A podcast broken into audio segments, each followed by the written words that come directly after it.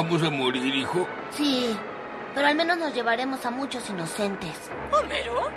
¡Homero! ¿Aló? Homero, hay un hombre que puede ayudarte. ¿Batman? No, es un científico. Batman es un científico. Que no es Batman. Hola a todos, todas y todes. Estamos acá con un nuevo capítulo de Bazar Chino. Hoy es un capítulo especial. Vamos a hablar de Batman, un superhéroe al que todo el mundo quiere. Eso es lo que yo pienso. Pero este es un capítulo especial porque eh, es el primero que voy a grabar de forma presencial y con dos invitados, dos amigos a los que aprecio mucho. Juan Ursagasti, que bueno, conocemos de hace mucho tiempo de la carrera. Los dos son estudian para licenciados en comunicación social. Están ahí a punto de recibirse y de empezar su vida como desempleados. Pero bueno, ¿cómo están muchachos? ¿Cómo, cómo les va? Todo bien, ¿cómo estamos? ¿Cómo andás vos, eh, Santiago? Un gusto, un placer estar acá y más que nada estar grabando presencial después de, todo este tiempo de la virtualidad, de que no nos veíamos tanto, de que en, el otro podcast que grabamos, que, era todo como muy complicado, ¿no? En los tiempos, el, el no interrumpirse, el no pisarse, el que quede bien, eh, está, está bueno poder hacer esto acá presencial.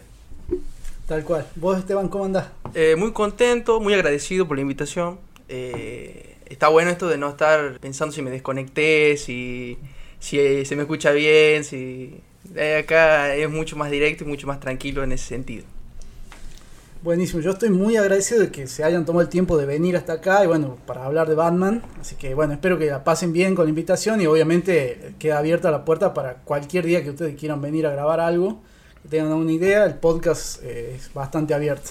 No, por favor, encima hablar de Batman, digamos. O yo prácticamente, si tenía que pagar para venir, yo pagaba, ¿no? Porque Batman, la verdad que siento que lo tuve siempre en mi vida. Ha sido un superhéroe muy presente desde, desde chico, diría, pero bueno, como que últimamente se le está dando mucha más bola. Con, sobre todo con la última película y me, la verdad que me encantó venir acá para hablar, manejar un poco de Batman, del universo, de, de un montón de, de cositas que seguro vamos a ir hablando a lo largo del, del episodio.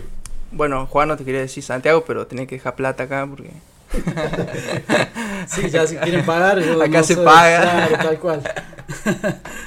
bueno, vamos con los avisos parroquiales de todos los episodios. Bueno, no olviden eh, seguirnos en el podcast, va a ser Chino Podcast en Instagram. Estamos en Facebook también. Para quienes deseen contribuir con un cafecito, pueden encontrar el link en las historias destacadas de la cuenta de Instagram.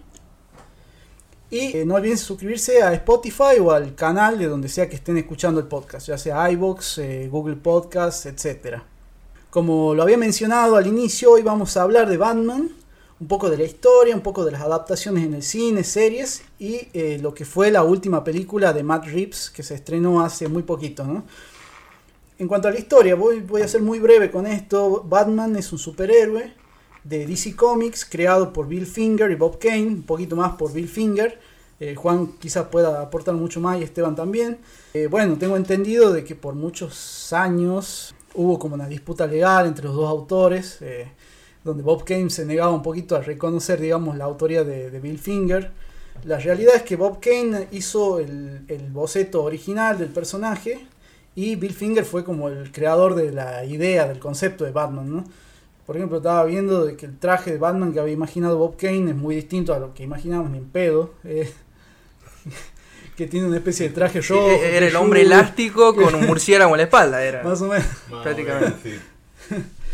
Entonces, bueno, con el tiempo fue ganando y se reivindicó un poquito a Bill Finger, que fue el que le dio a Batman ese perfil de detective, ese perfil más oscuro, que por ahí le, le- le tiñó esa literalidad al personaje de ser un murciélago, de ser un personaje oscuro. Como lo conocemos, digamos, el, Tal el cual. Batman que conocemos. Lamentablemente también hay que decir que a, a Bill Finger le tuvieron muy relegado una banda de tiempo, porque como vos decías, Bob Kane no le quería reconocer su mérito en la creación y de hecho Bill Finger murió sin ser reconocido como, como uno de los creadores de Batman. Es- Años más tarde eh, se, le, se le empezó a dar el mérito que se merece, el reconocimiento, porque como vos decís, eh, él es el que le da el, ese tono más oscuro, porque él, él es el que dice, no, ¿sabes qué? Él tiene, estaría bueno que vaya con una cosa más oscura en contraposición a Superman, que era un chamón colorido con que tenía los calzones rojos por fuera. Tal o sea, cual.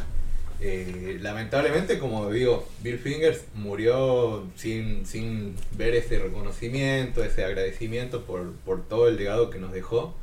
Pero por suerte, años más tarde se lo reconoció y su familia, por suerte, puede eh, gozar de... Vendría a ser el, el, Tesla de los eh, comiqueros, ¿no? El, no reconocido, el, el- el que está por abajo de, de alguien que se agarra idea. Y creo que, de hecho, hace poco se lo empezó a, por el tema este legal, que hace poco se lo empezó a poner en los contenidos audiovisuales eh, basado en Batman, ¿no? Tal cual, tal cual, Esteban, tal como vos decís, eh, en los últimos años empezó cada vez que hay un- alguna cosa relacionada a Batman, dice, bueno, Batman es un personaje creado por Bob Kane y Bill Finger. Ujú. Y antes solamente se decía que era Bob Kane, digamos. De hecho, si ves un montón de cómics eh, que tienen años, en todos sale únicamente la firma de Bob Kane. Siempre, digamos, no importa quién sea el autor, es- sale Bob Kane nada más. Y no estoy seguro, yo sí, seguramente en, en cómic más de publicación más reciente, seguro que se reconoce a Bill Finger como uno de los creadores, pero, pero bueno, es, es como que quedó muy relegado bastante tiempo. Y bueno, la mayoría de las películas que me habla acá, creo que son solamente Kane, aparecen Sí, en los créditos, sí, sí. sobre todo en la- las más viejas del siglo pasado. digamos. La primera publicación del personaje apareció en 1939 en el número 27 de Detective Comics, que era la, publicación, digamos, eh, mensual o semanal, no me acuerdo si era semanal, de cómics donde, donde aparece Batman por primera vez. Y desde entonces, obviamente, Batman se convirtió en, en el personaje o uno de los más populares de la cultura pop, ¿no? Primero quiero preguntarle a ustedes, que son los invitados, ¿cómo conocieron al personaje y qué recuerdos tienen? O sea, ¿cuál fue la primera vez que se toparon con este personaje? Y mira, eso le estuve pensando, haciendo memoria, diciendo cuándo. Pero yo creo que con Batman pasa algo que pasa con pocos eh, personajes, sobre todo en cuanto al tema cómic. Se, me ocurren por ahí un poco Superman y Spider-Man. Esto de que Batman está. Batman está en un almohadón, Batman está en un llavero, Batman está. Entonces me, me resulta muy difícil decir cuál es la primera. La que yo recuerde con mucho cariño es la serie animada. Me acuerdo de, de que era un- una serie que se pasaba mucho, se pasaba mucho. No me acuerdo si en Cartoon Network o por ahí, Sí. uno de esos canales, en, mi, en mis tiempos, digamos. Y también a la mañana de Telefera, una cita obligada, la, la serie de Batman. Y yo creo que por ahí, por- como te digo, sin, sin en- entendiendo que eh, Batman está en, en otros lados y que por ahí ya había tenido un contacto, capaz que una película de Barton que hayan visto mis padres o algo así de manera inconsciente, pero yo creo que el primer acercamiento a Batman fue en la, en la serie animada. Eh, yo por mi parte me gustaría decir que fue la serie animada, pero soy consciente que realmente yo no, no le daba mucha bola en ese entonces. Creo sí que se pasaba por Big Channel. Eh, pero yo la verdad que era mucho más de ver el anime que pasaba en Magic Kid, la verdad. Eh, el primer em, contacto que llego a tener con Batman, si mal no recuerdo, es en- a partir de la serie La Liga de la Justicia. No recuerdo si era 2001 o 2002 la serie. Donde salían, bueno, eh, un montón de personajes de DC, Superman, eh, la Mujer Halcón, Batman, Linterna Verde, Martian Manhunter. Pero para mí como que Batman era, aunque era uno más, como que me llamaba la atención por ahí que, que era un- como el más oscuro de todo. No, no obstante, la verdad, mucha bola yo no le daba a la serie en ese entonces. Mi, mi primer contacto que yo creo que realmente me mete en, lo que es el, el Batmanverse es eh, con la colección, lo busqué, se llama Biblioteca Clarín de la Historieta. Una colección que publicó Clarín en el año 2003, donde en cada tomo como que publicaba sobre una historieta distinta.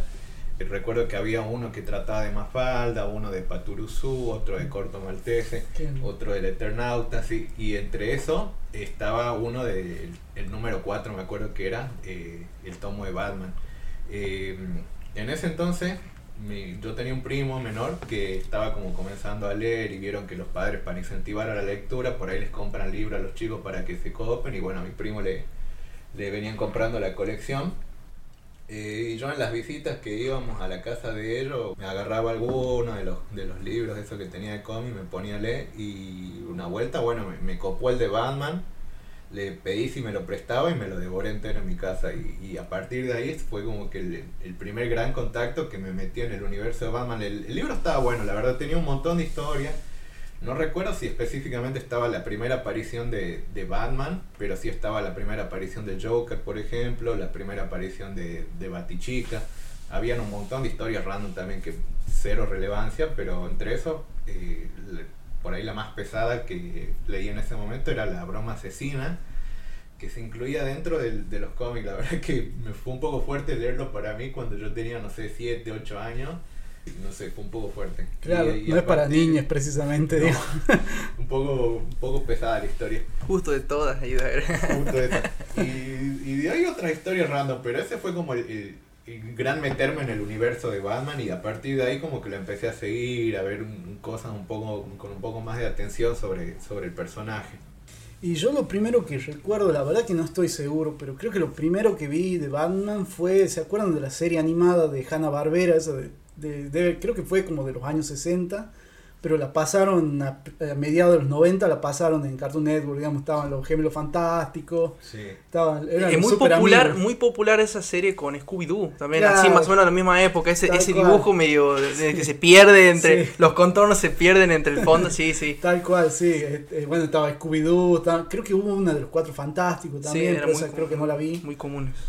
Y bueno, Batman 66 también, que Mm. fue una de las primeras cosas que vi de Batman, que bueno, obviamente hoy vos decís es ridículo, pero, pero en ese momento me gustaba, me gustaba cuando era chico y bueno, tenía como, eh, a pesar de que era pensada para la comedia, digamos, este, me gustaba el porte que tenía Batman y bueno, en ese caso Adam West. Muy referenciada. Eso Claro. también va en, en Sí. pos de lo que decía antes, como que Batman está en, en- en muchas referencias. Es muy difícil no- que no te llegue Batman, creo yo, Sí. como otros personajes, digamos. Tal cual, y creo que esa serie, y se lo atribuyó muchísimo después, una de las razones por la cual se popularizó tanto el personaje de Batman es gracias a esa serie, ¿no? A pesar de que ese Batman no tiene nada que ver con el de los cómics o el que conoce hoy todo el mundo, ¿no? Más popularmente. Como Sí, realmente creo que la serie se lanzó más que nada pensando en subir un poco el tema de las ventas, porque en ese entonces como que el- el- las historias que se venían publicando habían perdido ese matiz oscuro que tenía Batman en sus inicios, se buscaba hacer eh, cosas más family friendly, digamos, y, y por ahí mucho como que se embolaron, digamos, porque veníamos de un Batman que tenía historias como más detectivescas, tener un Batman más eh, colorido, como que las historias bajaron un poco y, creo que a partir de la, de la serie animada que eh, contrario a hacer algo oscuro también le seguía con la corriente más pintoresca eh, trajo mucho público la verdad la verdad que eh, hoy la gente se sigue acordando de esa serie se siguen acordando de, de los golpes y que hacían las, eh, los sonidos ¡pau! flash eh, cuando golpeaban y se peleaban eh, la verdad que está bastante buena la, eh, la serie Una serie muy acorde a, a la gente 86, como que me suena como Sí. del, del mismo...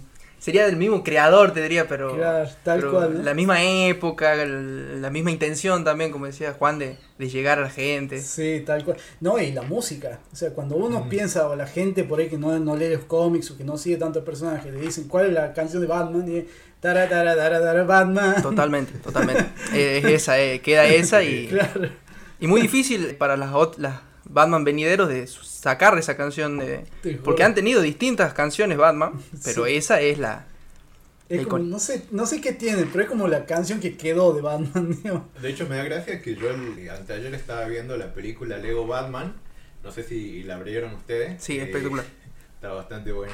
Santi me decía que no le gustan mucho las películas de Lego la otra vez. Ya vamos a hablar del tema. Este, y en una de esas, Batman va en el batimóvil y toca la bocina y la bocina es el tono de Batman. Pero la viste la, la, viste la de... La La de Lego Batman? Ah, Hasta la mitad. Está, está bastante buena la película, me, me ha gustado bastante y, y justamente suena el- la bocina de Batman es esa canción, eh, como que está en todas. Vamos a seguir un poco, vamos a meternos ya en el mundo del personaje. Quiero que hablemos de Batman barra Bruce Wayne. Y digo Batman barra Bruce Wayne porque sabemos que Batman y Bruce Wayne son dos personajes aparte. Y un poco cuando hacen las películas live action, un poco tienen que pensar en alguien que pueda ir bien con el personaje Batman, pero que también sea un buen Bruce Wayne, digamos. Vamos a hablar sobre quién es, cuál es la historia de Bruce Wayne, y quiero preguntarle a usted un poco sobre la psicología del personaje. Bueno, ¿cómo podríamos definir a Bruce Wayne? ¿Quién es Bruce Wayne? Es un millonario, filántropo, Eh, se podría decir. Sería justiciero. Macri sin el lado oscuro. no, yo creo que hay muchas formas de, de- de agarrarlo, creo, a Bruce Wayne. Porque una de esas sería una fachada, tranquilamente. Porque eh, se puede decir que es la imagen de, de esta persona, Bruce Wayne barra Batman, como decís vos, eh, que tiene que dar la cara ante la sociedad un poco más careta, un poco más... Eh, como, no, no sé otra, otra palabra, pero sí, como que la tiene que caretear. Eh, Bruce Wayne el que la tiene que caretear, pero que también tiene este trasfondo de lo que a mí me parece lo más importante en cuanto a la psicología, lo que decías vos, el miedo, que también se ve mucho en Batman. Yo creo que eh, Bruce Wayne cuando, cuando, bueno, tiene la pérdida de los padres, algo que ya no han contado, que todo se queja y dice, basta de matar a los padres de Bruce. Eh, yo creo que tiene, tiene ese, ese trasfondo del miedo que, bueno, lo, lo podemos hablar en, en distintas adaptaciones eh, cinematográficas, sobre todo, que me gustan, me gustan hablar a mí, pero tiene esta cuestión no tan solo de, de, de, de a veces un miedo ausente, por así decirlo, a la muerte, un miedo O a la pérdida, a la justamente esa eh, Sí. la ausencia de un miedo ante la muerte propia, pero un miedo muy fuerte ante la pérdida de otros queridos. Y bueno, todo eso eh, se mezcla con la fachada y todo, y entonces eso te da un, un personaje que a simple vista parece un millonario, porque también tiene muchísima plata, un millonario que tiene la vida hecha, pero que esconde un trasfondo por aquello que, que sabemos quién es Bruce Wayne, eh, eh, interesante. Demasiada guita, diría. Yo creo que justamente eh, la, la imagen de Bruce Wayne es algo que se construye bastante bien a partir de Batman de Nolan. No sé, yo siento que la personalidad de Bruce Wayne es la que, la que vemos a lo largo de la trilogía. Es un chabón que, que, como dice Esteban, que la caretea, que tiene plata, que anda con un montón de minas. Pero que realmente es, es toda una, una fachada, porque el- el- yo creo que él realmente se siente que, que su identidad es Batman y, que su alter ego es Bruce Wayne, digamos, él, él, realmente mm, es como una máscara, una máscara para que oculta todo lo que él siente, la oscuridad, eh, toda esa cosa más turbia, para porque bueno, tiene lamentablemente o afortunadamente el chabón tiene que continuar el legado de los padres, que ellos la- a lo largo de distintas adaptaciones, como que siempre en todas se, da a entender que los padres eran como muy caritativos, como que les gustaba ayudar a los demás, como que no, eh, no eran millonarios, pero, pero querían como un poco repartir esa riqueza, obviamente no regalando plata, pero sí tratando de, de ayudar a la gente que menos tenía, donando orfanatos. Sí, también tiene como una, una impronta de que ellos se hacen cargo, los Wayne, de, de Ciudad Gótica, digamos, ¿no?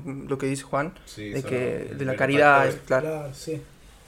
Este, y bueno, y, y él como que tiene que continuar un poco con ese legado. Capaz que si, si él no tuviera ese, esa responsabilidad, esa carga de, de ser un Wayne, capaz que sería un chabón más dark, más oscuro, que simplemente, qué sé yo, anda sus cosas durante el día y a la noche sale a cagar trompada a los, a los villanos, a los ladrones, bueno, no sé, es como que como que está, está bastante bueno ese, ese ir y venir entre las, entre las actitudes que tiene Batman y que tiene Bruce Wayne. Claro, tal cual. eh, yo rescato lo que decías vos, Juan, y lo que decías vos, Esteban. Primero, Juan, lo de que quizás el alter ego de Batman es Bruce Wayne, ¿no? Eso de que a, a Bruce Wayne lo que realmente le importa es ser Batman, digamos. Después lo, el resto es una, son, son apariencias, ¿no? Que él toma para poder tener un perfil medianamente normal en la sociedad de, de, de Ciudad Gótica, ¿no? De Gotham. Y lo que decía Esteban, o sea, es interesante esto de que Batman usa el miedo como arma y a la vez quizás lo único a lo que Batman le tiene miedo es a la pérdida, ¿no? Es realmente lo, a lo que más le tiene miedo. Y bueno, y el tema de la historia de Batman, que es como universalmente conocida, porque la, han contado de mil maneras, de mil formas, en todos lados, que es bueno, que Batman, eh, Bruce Wayne fue un niño que un día la salida del teatro termina perdiendo a sus padres por un tipo que los había asaltado. Y bueno, eso lo lleva de alguna manera a convertirse en Batman, digamos. Entonces el tipo hace un largo viaje, donde hace un entrenamiento, donde se convierte en detective. Te hablemos un poco de eso también, ¿no? Que Batman es un poco todo, ¿no? Es, no- es un gran peleador que domina todos los estilos, es un detective, sabe de todo, es, es millonario, sabe de tecnología, es ingeniero. Todo enmarcado por es millonario, que Claro. no es poca cosa porque para tomarse un retiro e ir a estudiar las artes eh, marciales más exquisitas tenés que, tenés que hacer un, un esfuerzo del bolsillo, digamos. Eh, es importante eso en el personaje y lo hace notar porque creo que eso también está bueno en, en el personaje de, de Batman Bruce Wayne, que nunca te esconden que el tipo se puede costear y que como salió en una famosa película, ese es su mayor superpoder. Eh, pese a, a- a poder eh, dominar mucho el intelecto, las cuestiones físicas, siempre busca recalcar que su mayor superpoder es tener mucha plata. Pero sí, eh, eh, es, es interesante cómo también eh, dentro de esta dicotomía que estamos hablando mucho de- de- del miedo y todo eso, eh, Batman puede juntar eh, la mente y el físico. Porque, como vos decís, eh, es un gran detective, es sumamente inteligente, pero también sabe manejar bien el cuerpo porque hay que salir a, a agarrarse la noche, como dice Juan con, lo- con los villanos, y, y sobre todo ganar, y, y volver y hacerlo todas las noches, y, y usar esa herramienta. O sea, es también lindo entrar al personaje desde ese punto de vista. Bueno, eh, hablando un poco de la, de la psicología ¿no? del personaje, de acuerdo a muchos psicólogos que abordan el personaje de Batman, eh, muchos lo consideran ¿no? como un border, ¿no? como se dice, un personaje que está ahí al borde, que el chabón no se convierte en un demente porque tiene como un código moral que le dice que hasta acá se llega, digamos, no, no mata a, su- a sus enemigos. Y si bien hay, algunas historias de Batman donde lo toman en un aspecto muy violento del personaje, pero tiene como un código que le dice hasta ahí, digamos. No sé qué piensa usted, hay muchos cómics que, plantean esta idea, por ejemplo, Asilo Arkham, que es uno, un cómic muy, muy lindo también, que bueno, eh, tiene la- como idea principal, como tesis principal, de que Batman está casi tan loco como los villanos a los que enfrenta, digamos. Al filo de la locura. Sería Batman eh, resurge al filo de la locura. Eh, sí, eh, yo creo que eso también es algo muy bueno que se hace. Y que por ahí uno piensa, y la- las historias, algunas de, de- de Batman, que es mucho que tiene que ver con eh, corrupción y todas esas cosas, que uno las, las palpa y las vive en el, en el mundo, y Batman pasa a ser el raro. Porque uno dice, bueno, sí, pero acá hay un homicidio, bueno, pero homicida, delincuente tenemos todo, y no tenemos un señor en calzoncillo, co- como dice, volando por las noches. Entonces, eh, el, el extraño ahí, por eso muchos dicen, enfermo. ve- ve- Muchos villanos lo ven como, vos estás loco, porque no es normal lo que vos estás haciendo tampoco, por más que seas un justiciero. Lo vemos en la última película de Batman también, lo, eh, toman mucho esa idea, ¿no? También. Enfermo, le llegan a decir al tipo. Y sí, es eso, o sea, e- es un, un, un- un loco del lado del bien, se podría decir. O por lo menos que está en eso, lo que vos decís, el filo de la locura, pero del lado de, Claro. de la justicia. Sí, hay que, hay que tener ganas de, de salir todas las noches a cagarse a piña, de invertir tu- tus millones, porque el chabón tranquilamente podría chuparle un huevo todo, tirarse a, a- a tirar su plata, estar con mina y listo, pero, pero el chabón, como, como venimos diciendo, a él lo que le importa es ser Batman, es- no sé si decir que, que es todo por, por venganza de, de lo que pasó con sus padres, pero un poco es ayudar a la ciudad, un poco llevar ese, ese legado benefactor de sus padres, pero de otra manera, digamos, tratando de, de- ayudar a la gente, de limpiar un poco la ciudad, obviamente como que las historias van y vienen mucho en, cuál es lo que quiere hacer Batman en realidad. De hecho, las primeras historias de Batman, las del año 30, 40, tenemos un Batman que sí mata. O sea, de, de hecho recuerdo que una de, la- de las historias que leí en, en- en el libro este que mencioné de la biblioteca de Clarín, el, el chabón se caga trompada y después a uno lo tira por una terraza a uno de los ladrones y, y le dice algo como tuvo lo que se merecía.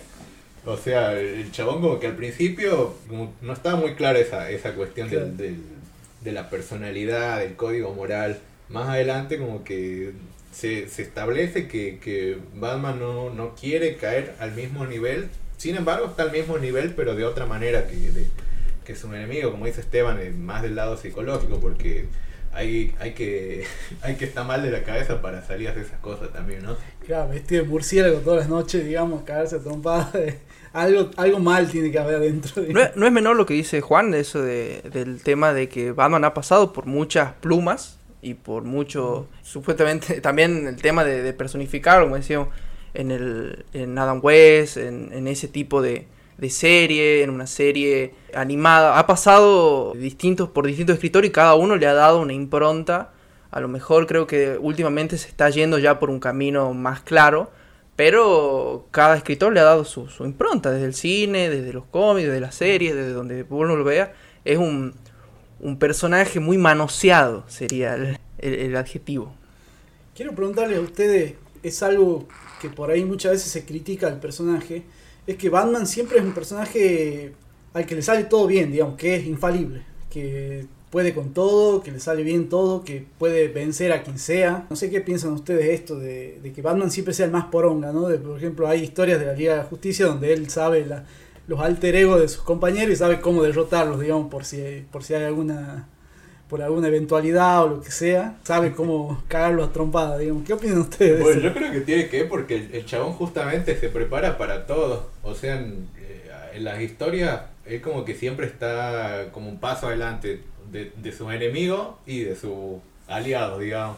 Pues, recuerdo que una historia que leí para esto, que se llama Batman Silencio o Hosh, el chabón se tiene que enfrentar en un momento a Superman y el chabón saca un anillo con kriptonita porque ya estaba listo y, dice no se puede venir a Metrópolis sin, sin estar preparado para él. Porque el chabón como que, como que siempre está, eh, la tiene clara, digamos. O sea, si bien el, el combate es algo que se destaca de él, el chabón intelectualmente como que siempre está un paso adelante de todo, como que siempre medita qué es lo que puede pasar, se, se anticipa todas las situaciones. Y no sé, es como que es muy crack el, el chabón en ese sentido, porque siempre está, tiene un plan A, un plan B, o sea, siempre está preparado para que algo falle y en ese sentido creo que, que por eso Batman no, no falla, porque el chabón siempre está listo para fallar. Sí, lo primero es, gente, eh, Batman no existe, gente. Obvio va a ser infalible, va a ser Eh. infalible si el escritor quiere que sea infalible. Es muy Eh, importante decir eso. Hay que aclarar porque hay gente que por ahí no. eh, no, no, eh, siguiendo, sí, siguiendo con, con la línea de qué pasa con. Yo creo que esa es la ventaja que siempre va a tener Batman, la anticipación. A lo largo de, de- los productos que, que vemos, lo que supongo que los cómics, no vi muchos cómics, pero en los cómics que leí, en las series y en las películas, se ve como que hay un esfuerzo por quien, los, quien escribe en el personaje de justificar cómo él eh, se anticipa a las cuestiones. Que sea un experto en, en artes marciales es eso, es trabajo por una anticipación a un eventual... Estoy seguro que debe saber llaves mortales Batman en caso de que se ve la necesidad de, de matar aunque no lo quiera. eh, los debe saber, debe saber la forma de, de- matar, de, de todo lo que se nos ocurra. Pero siempre va por ahí, siempre va por el, el genio y la anticipación, creo yo. Eso es fundamental, el- es el poder de él. Sí, tal cual, y tiene que ver también con la personalidad del personaje, ¿no? Esto de que es un tipo obsesivo, que tiene que ver con esa psicología también, que siempre tiene que estar preparado para lo que sea. Hay que estar preparado para salir a la Sí. noche y, y pelear. Tal cual. Bueno, vamos a hablar un poco porque a veces hay otro comentario que muchas veces se hace sobre Batman de que él trabaja solo y que todas las historias en las que está transcurre él solo y que puede solo con todo, digamos. Y la realidad es que no, que tiene una familia, tiene un, un grupo de personas allegadas que también son aliados de Batman a la hora de pelear contra el crimen. Quiero que hablemos un poco de estos personajes, que se denomina también la Bat Family, que está integrada por Alfred, que es su mayordomo, que es como su no sé si decirlo como su cable a tierra o a veces cuando Batman está errando en algo, Alfred es el único que le dice, che, me parece que está, está yendo por cualquiera, digamos. Están los distintos Robins, que son como los psychic que ha tenido Batman a lo largo de su historia, que son Dick Grayson, Jason Todd, Tim Drake, Carrie Kelly, la única Robin mujer que está en el regreso del Caballero Oscuro. Tenemos a Damian Wayne, que también fue un Robin y bueno, es hijo de, de Bruce Wayne. Y tenemos a Jim y Bárbara Gordon también como dos personajes que son muy recurrentes en todas las historias de Batman. Yo diría que el primero siempre es el que más me gusta, porque es el, que le da inicio a todo, por ahí el que tiene la historia más trágica, por, es él formaba parte de una familia de, gente que trabajaba en el circo, lo- creo que eran los fabulosos Grayson, se llamaba eh, el grupo que componía con su madre y su padre, y en, un, en un accidente, en, una de sus presentaciones, lo- los padres caen al vacío y eh, ellos eran acróbatas, digamos, y en una de esas maniobras ellos caen al vacío Y lamentablemente los dos mueren y se da la casualidad que justo Bruce Wayne creo que estaba en, esa función, entonces mira todo lo que pasa y un poco que lo adopta a Dick Grayson y lo va formando para ser eh, su acompañante, para que siga capaz que su legado. Igual más adelante vemos que el, chabón como que también no le va mucho la, la obsesión que tiene Batman y un poco se independiza, más tarde se vuelve Nightwing y ya tiene sus propias historias, no sé, como que Robin me, me parece que, o sea, cuando uno piensa en, en un sidekick, ¿quién, ¿quién es el primero que te viene a la mente? Robin, digamos, porque es el más conocido, Batman y Robin, después y ¿quién es el sidekick de Superman, digamos? Eh, Robin es la definición de Psychic. O sea, vos decís Psychic y es, es. Robin, digamos. Eh, y sí, está, está, no sé, como que me gusta bastante. De hecho, cuando lo independizaron y lo integraron más a lo que era la, los Teen Titans, eh, como que el- estaban bastante buenas las historias que salieron de él eh, en ese grupo de, de otros superhéroes más alternativos, digamos. Sí, eh, mm, como yo creo que Batman nunca está solo. Batman nunca está- como vos decís, Alfred está en todas las historias, si no me equivoco. O bueno, la mayoría, por no decir todo, capaz que viene, no, esto no, bueno, está bien, está en la mayoría. Y también se me ocurre Fox, eh, que Ah, también, suele ayudarlo, sí, sí, sí, eh, también está casi en todas, sobre todo en las más eh, nuevas, sobre, bueno, sí, casi todas, Sí, sobre sí, la tecnología. sí. Entonces, Gordon. O sea, ya son tres personas que siempre están ahí. Capaz que Gordon, bueno, puede, puede hacer lo que. La, la manera legal, digamos, de, de Batman es quien, quien le mueve los papeles, digamos, el que le va a hacer los trámites al, a la obra social. Pero yo creo que es tiene que ver que eh, Batman no está solo. Batman actúa con un grupo y por ahí también se suma, como dice Juan, eh, Robin. Siempre tiene un Robin ahí por las dudas. Eh, también me sumo a que el favorito también es Dick Grayson, ¿no? Sí, Por lo que dice él, porque también tengo mucho cariño a ese Robin, porque es parte de los jóvenes titanes. Eh, en la serie animada también que me, me gustaba mucho cuando la vi de chico, Teen Titans. Y, y sí, eh, Batichica creo que es de las menos explotadas, pero que eh, tiene su- sus momentos. Eh, y ya hay algunos personajes que son parte de la familia, pero ya no tienen tanto tantas recurrencias. Pero sí, yo creo que, que Batman nunca, no suele estar solo, y si está solo, siempre tiene a, Alfred y a Fox ahí, a Gordon, haciéndole el aguante, digamos. Sí, Gordon es un personaje muy importante, ¿no? Porque, como vos decís, Esteban, es como el, el brazo dentro de la legalidad que tiene Batman, digamos, es quien lo ayuda, porque Batman, recordemos que no solo tiene enemigos que son supervillanos, que son mafiosos, sino que a veces la policía misma es enemiga de Batman. Y Gordon en ese sentido es muy importante, digamos, porque es, la única forma en la que Batman también puede proceder desde el punto de vista legal, porque de nada sirve que Batman caiga trompada a los villanos, si después cuando le tienen que hacer un juicio, tienen que ir a la cárcel, desde la policía y todos, son todos corruptos, digamos. Entonces me parece que Gordon en ese sentido, y muchas veces Gordon en algunas historias evita que a Batman lo caguen matando. Sí, y, que te- también en muchas historias se lo ve como poniendo las manos en el fuego, como quien diría, por, por, por él, y o a veces una confianza total de, de dejarle, de, bueno, esta situación, acá me hago al costado y resuelve la voz, yo te muevo los papeles de la comisaría para que este loquito, aunque también, eh, como dirían acá, eh, Arkham tiene las puertas giratorias, ¿no? El, el que entra ahí va a salir seguro. Pero bueno, eh, yo creo que Gordon tiene un gran, una gran importancia en, en ese sentido. Gordon es, viste, que te toma la denuncia, viste. Sí, sí, Gordon, el que, el que ponga el pulgar aquí, ponga- Sí. sí. Bueno, mi Robin favorito es Dick Grayson, Jason Todd sí me pareció insoportable. Tim Drake un poquito más. Carrie Kelly me gusta mucho, pero bueno, aparece en una sola historia, creo, no sé si aparece en otra más. Y Damian Wayne también, que es súper insoportable. Pero bueno, también me gusta la adaptación de Titans que hicieron, que bueno, ahora está en Netflix, pero en realidad es de, de Warner, digamos, pertenece a Warner. Bueno, Bruce Wayne, así como tiene enemigos, como tiene aliados, también ha tenido romances. Bueno, hablemos un poquito de eso, o sea, quiénes son los intereses amorosos que periódicamente a veces tiene Batman, ¿no? Eh, Ya sea con Catwoman o con eh, Talia al Ghul, que es la hija de Ra's al Ghul. Y no se me ocurre otra más, no sé. Y ahí, y ahí quedó el, el interés amoroso. En alguna No es un tipo muy romántico, Batman. la, la meten a Batichica, pero realmente creo que nadie toma a Batichica como un interés amoroso, porque tengamos en cuenta que es la hija de, de Gordon, digamos. Entonces sería como, como que se está. Como que no da, digamos. que anda ahí con la, con la hija del amigo. Como que- Sería más de, de ella hacia él que, que recíproco, digamos, ¿no? Sí, sí. Pero no, o sea, más allá de eso creo que generalmente se toma como el mayor interés a, a Catwoman porque en las historias es como la, mucho la que va y viene en- en- en- entre ser villana y ser aliada. Muchas historias, bueno, ella siempre hace la suya, digamos.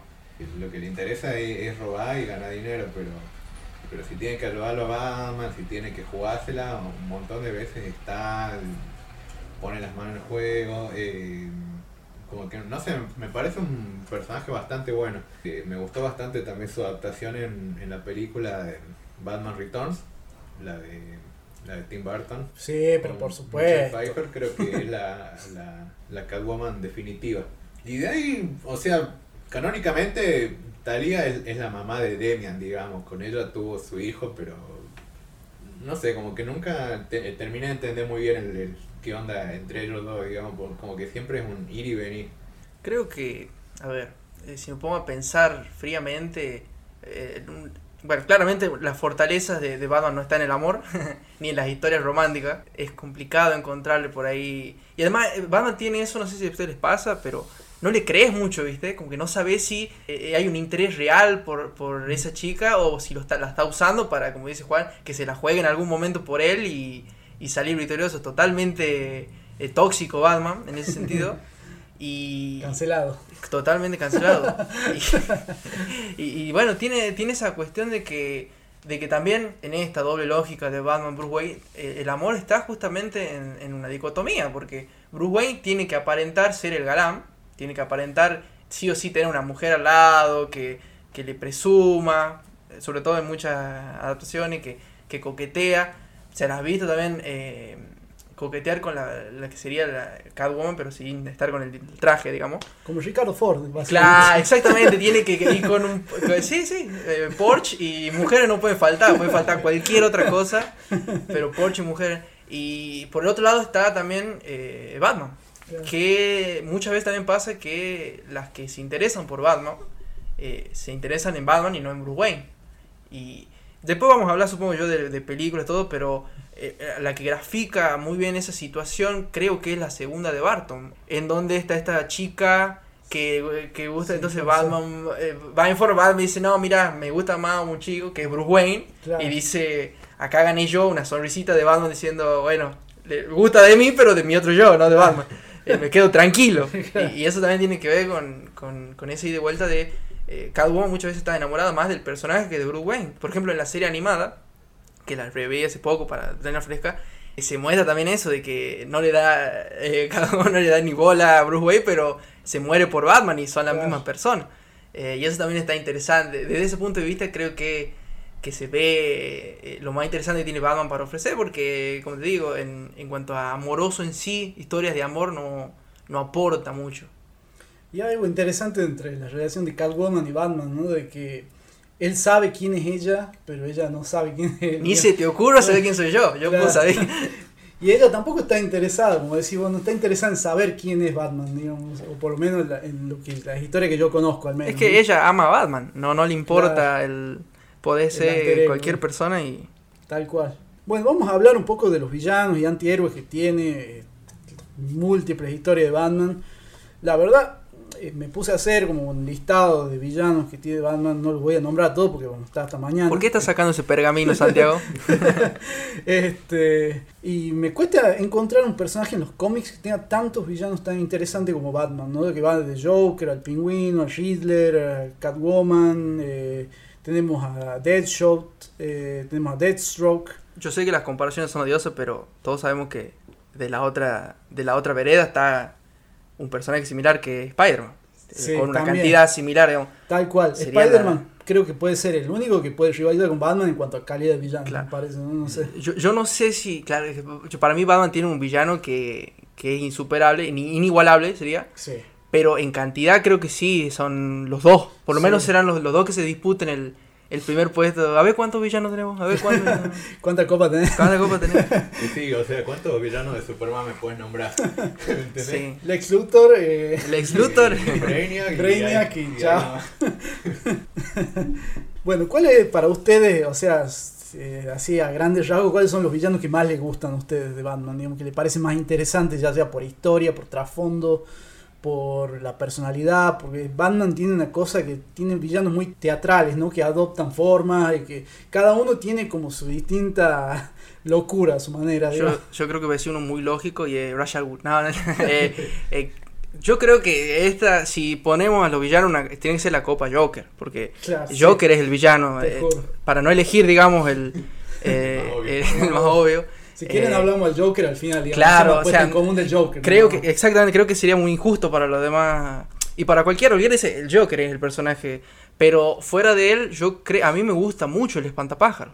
A mí Sí, a mí me encanta. eh, es, creo que después, de- no, no muy conocido, puede ser hasta la película de, de- de yo- Nolan. sí. Creo Yo no que lo no- conocía, por ejemplo, hasta la película de Nolan. Sí, la serie animada es donde aparece, pero si no la viste, o pero también pasa muy desapercibido. Eh, yo creo que ese es el, el- otro villano más interesante para mí, obviamente. Cada uno tendrá suyo.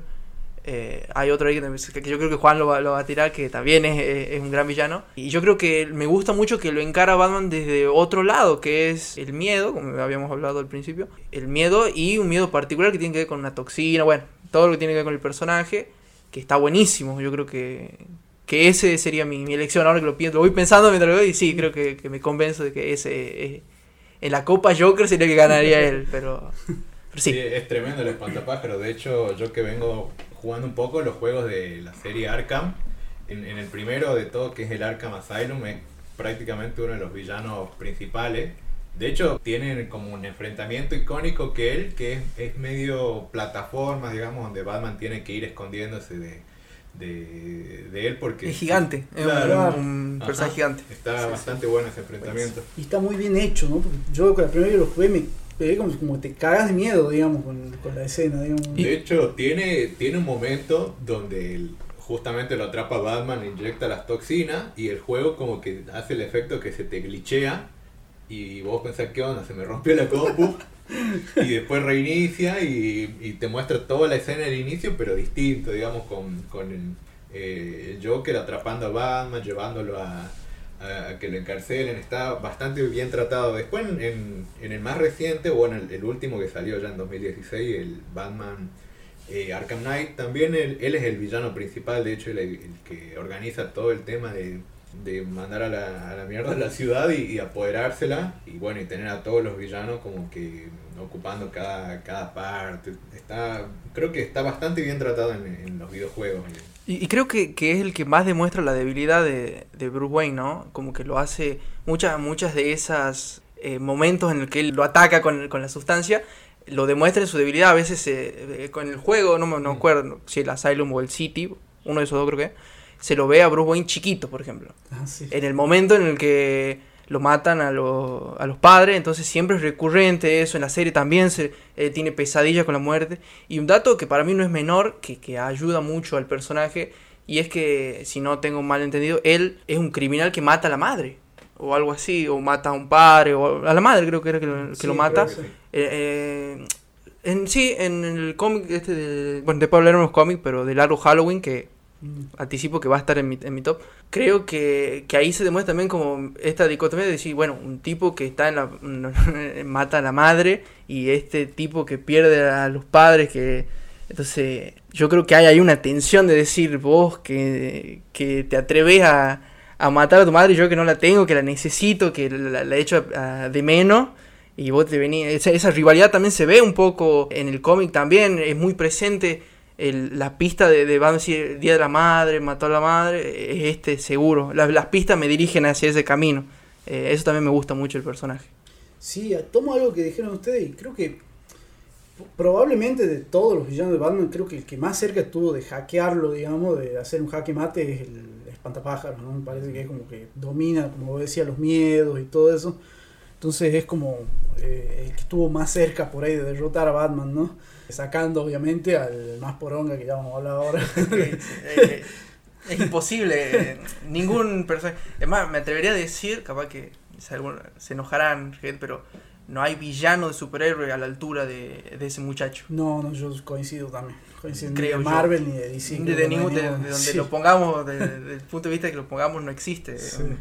Por eso, eso explica por qué le hicieron una película en solitario y funcionó y fue un éxito, digamos. Totalmente. O sea, hace uno con uno de Marvel, por ejemplo, ahora se va a estrenar Morbius, por ejemplo. Claro. Que capaz que puede ser una película pochoclera que puedes llegar a disfrutar, digamos. Pero no, no estaría nunca a la altura no, de. ni en pedo. ni en Y, pedo. y aún así, yo creo que eh, estas películas, bueno, estamos yendo un poquito, pero estas películas basadas en villanos se sirven de toda una maquinaria de, de universo, ¿no? De- de Claro. que es una piecita más de, de todo este universo, eh, a diferencia de este yo que dijo, bueno, te ponemos esta película acá y ya está. Y es una pieza única que la va, y bueno, y ahí se, se nota la diferencia. De hecho, si yo le pregunto a mi vieja, ¿sabes cuál es el villano de Batman? Seguro que me tira que es el Guasón, digamos, porque ¿cuántos son tan conocidos? Digamos, hay gente que ni le gusta los cómics, pero tiene claro quién es, se hacen tatuajes sin... Tengo un primo que tiene un tatuaje de, de Joker, pero no, no, no le gusta mucho lo que es Batman, digamos. Y yo creo que, que uno, como te decía al principio, en su casa tiene algo de Batman, tiene un llavero, tiene un... Y a veces tiene algo de Joker. Sí, Eh, si ni hago muestra de, Ah, bueno, de- Esteban de- tiene- sí, una, una funda de celular que, que, que está, o sea, esta la compras en cualquier calle de, de la ciudad más recóndita de la República Argentina. Eso te dice, te dice algo sobre el personaje, de que puede estar al alcance de cualquiera y cualquiera lo reconoce. Tal cual, tal cual. Bueno, quiero decirle a la audiencia que, bueno, como no pueden ver, pero bueno, Juan ha venido con una remera, Esteban tiene una funda del celular de Joker, Juan tiene una remera de Batman, vino con los cómics. Y la audiencia Son- debe tener algo. Yo estoy seguro que tiene un, un, un almohadón, un, un llaverito, Sí. una remera, algo debe tener de Batman porque está muy presente, está muy, muy Un presente. calzoncillo de Batman. Unos Calzoncillo de Batman, claro. Bueno, otro villano que a mí me gusta mucho, eh, para no repetir el mismo que dijeron ustedes, bueno, a mí me gusta mucho Two-Face, por ejemplo. Los Cara también parece un villano muy interesante. Mr. Frío también, el Doctor Frío también parece un villano súper interesante que no ha sido todavía explotado como tiene que ser. La cuestión de, del azar en, en uno. y- Sí, Y, otro que, que también tiene una gran historia eh, detrás de, de lo que pueda parecer un Mr. Frío, que parece cualquier cosa. Eh, tiene una historia de amor muy buena, muy, Sí. muy poco explotada, como decís vos. Y, la- las motivaciones del villano son muy interesantes, ¿no? Que no llega a ser, o sea, no es un villano que quiere destruir todo, digamos, un villano bastante racional y qué sé yo. Entonces me parece muy interesante. Bueno, y Deathstroke también es otro personaje que también... La adaptación de Deathstroke en la serie Titans me pareció muy buena, digamos, que tuvo también como una pequeña aparición en escena post créditos en, en Justice League, si no me equivoco. lo que pasa con Deathstroke yo creo que está más aparentado a los jóvenes titanes, creo yo. Me acuerdo mucho de la, de la serie Sí. y es un, un villano principal. O sea, pasa muchas veces también en otros superhéroes. No voy a ver del frente porque espero no se enoje la gente, pero eh, Daredevil con Kingpin, por ejemplo, eh, que aparece en Spider-Man. Y voy a decir, bueno, sí, es villano los dos, pero está más, más cerca de otros, sin dejar de serlo, digamos. Creo que eso le podría jugar en contra en, un- en una puesta copa de villano de Batman. creo que, que eso, pero también es un gran, gran villano. Sí, sí, o sea, me acuerdo justamente de la serie Titans, lo lamento por quien no haya El- visto el la spoiler serie, ya está. lo voy a decir, pero bueno, eh, en la serie aparece Bruce Wayne, nunca llega a aparecer como Batman, pero en un momento, bueno, Dick Grayson le dice, che, mira, vamos a ir a buscarlo a Deathstroke, qué sé yo, y Batman, o sea, Bruce Wayne le dice, no, con Deathstroke no se jode, digamos, con Deathstroke no se jode, digamos, es, es como que él también tiene como un respeto importante, ¿viste? Por... Y Deathstroke tampoco no es un villano, un villano que sea tipo que quiera este, destruir todo, ¿no? Es un mercenario que es muy peligroso, pero no, no es un tipo destructivo porque sí, digamos. Va, va por otro, otras, otras zonas. Claro. Va por otros lados. De hecho, en, en el juego Arkham Origin, él, es- él es uno de mismo, los, sí. de los enemigos de, que tiene que cazar Batman, porque la historia trata de, de los inicios de Batman y de que eh, Máscara Negra como que pone una recompensa. Y hay distintos villanos que quieren, obviamente, ganarse la guita y se van a enfrentar a Batman. Uno de esos es Deathstroke. El enfrentamiento con él es tremendo, digamos. O sea, eh, en combate son muy similares porque los dos son ágiles, los dos conocen artes marciales. Entonces, el, combate, como que está muy, muy reñido, en, por lo menos en, en- ese videojuego. Y, yo creo que como decía, el, el chabón es, es peligroso posta, pero a favor de, de Batman, digamos, es que, que el chabón no tiene motivaciones que van más por el tema de la plata, digamos. Sí, Pero el chabón cual. es un mercenario, o sea, no es que busca, qué sé yo, destruir una ciudad, liberar toxinas, o sea, el- si hay plata, él está, Sí. si no, Si hay No, merca del sí, estadio. Sí, sí, prácticamente eso. Si hay plata estoy, si no... Sí, eso creo que lo diferencia. de- de- es muy recurrente la cuestión, como decía Juan, de, de los villanos de Batman, de el control... de gótica. O sea, ellos Claro. quieren o la destrucción total para poder eh, recrear un imperio. No sé por qué, porque lo podrían hacer otro lado, pero quieren que sea en Gotham. Y conquistar en sí la, un villano que no lo has dicho, no sé, voy a spoilear un poco, pero por ejemplo el pingüino, una de sus más grandes motivaciones es la conquista de Gotham como está. Otros se, se animan más a, a la destrucción de Gotham para volver a crear una ciudad acorde a ellos. Pero en este caso, Destro yo creo que está totalmente. Si hay plata, yo Claro, voy. Si no hay sí. plata, no me importa Sí. Gótica. O sea, Estoy al margen, sí, acá puedo. Yo creo que el atractivo de Gótica para él es ese: que ahí eh, abunda el- la necesidad de mercenario. Entonces ahí vengo a sacar plata. Pero si no, me iría a Londres a sacar. Claro. Justamente quería agregar lo que decía Juan del videojuego este Arkham Origins. Hay un momento donde el Joker hace como un motín de la prisión de Blackgate y libera a todos los villanos menos a Deathstroke. No, a ese no, a, ese- a todo menos a ese. estás marginado por normal. ¿no? Todos Bueno. los que están locos se pueden ir hoy. ¡Eh! Y Claro, tal cual. Eh, Mr. Free justamente por el tema que me gusta mucho el tema de la motivación que él tiene, que, que realmente él, él no hace nada por, por maldad, sino lo único que quiere es, es salvar a su mujer, a Nora Freeze, de una enfermedad que tiene, que, que él la tiene que congelar porque justamente no, al no haber cura, prefiere congelarla y, y evitar que se muera, pero en todas las historias, de hecho hay un episodio de Batman, la, la serie animada, Gran Creo que episodio. se llama Corazón de Hielo Sí, el episodio. episodio. Está- que es mucho eso, digamos, refleja tal cual el- lo que es la motivación de Free, el, el- el salvar a su mujer, o sea, literal, es, es todo por amor. Alto sim, digamos. Este, Pero es hermoso no- el capítulo, sí. pero no, no hay, no hay como una maldad en él. De hecho, en muchas historias, él, él incluso llega a ser un aliado de Batman si al final puede de alguna manera sacar algún beneficio que ayuda a estar más cerca de, de salvar a su mujer. Yo pensaba que ibas a, a decir el Riddler. Pensaba que estaba por el acertijo y digo, Juan va a tirar el acertijo que, No, es, que que más le gustaba. yo lo que a mí me tengo que decir, me gustó mucho el Riddler de, de la última película. Sin entrar en spoiler, el, el chabón es como me gusta esa cosa muy oscura que tiene, pero por ahí lo que no me gusta es la imagen que yo tengo de los videojuegos, porque el, el- el chabón ahí hace como vieron cuando te tiran misiones como anda a llevarle esto a este para, para alargar la historia, digamos. Claro, son las Eh, misiones secundarias de Claro, GTA, digamos. La, que- la más irrelevante, porque el chabón, porque Batman le dice, mira, acá hay un trofeo, acá escondido, tenés que meterte por esta alcantarilla, recorrer esto y lo puedes agarrar. Entonces, en ese sentido, como que a, a mí la imagen del Riddler se me cae por, lo- por la imagen que yo tengo de los videojuegos, pero seguramente que tiene historias más copadas, pero bueno, yo no he leído tanto, más que en... Bueno, en este he traído, Batman Hush, él es uno de los que está detrás de, la historia, digamos, de, lo que va pasando. De hecho, eh, al final, él, él es- al final de, esta historia, él deduce quién es Batman, y podría contarlo, pero ahí Batman le juega la de un acertijo que, que todos saben la respuesta, deja de ser un acertijo, entonces, bueno, decide no, no contar qué onda. Pero eso, digamos, ¿no? son los que más destaco. Por ahí Bane también me gusta.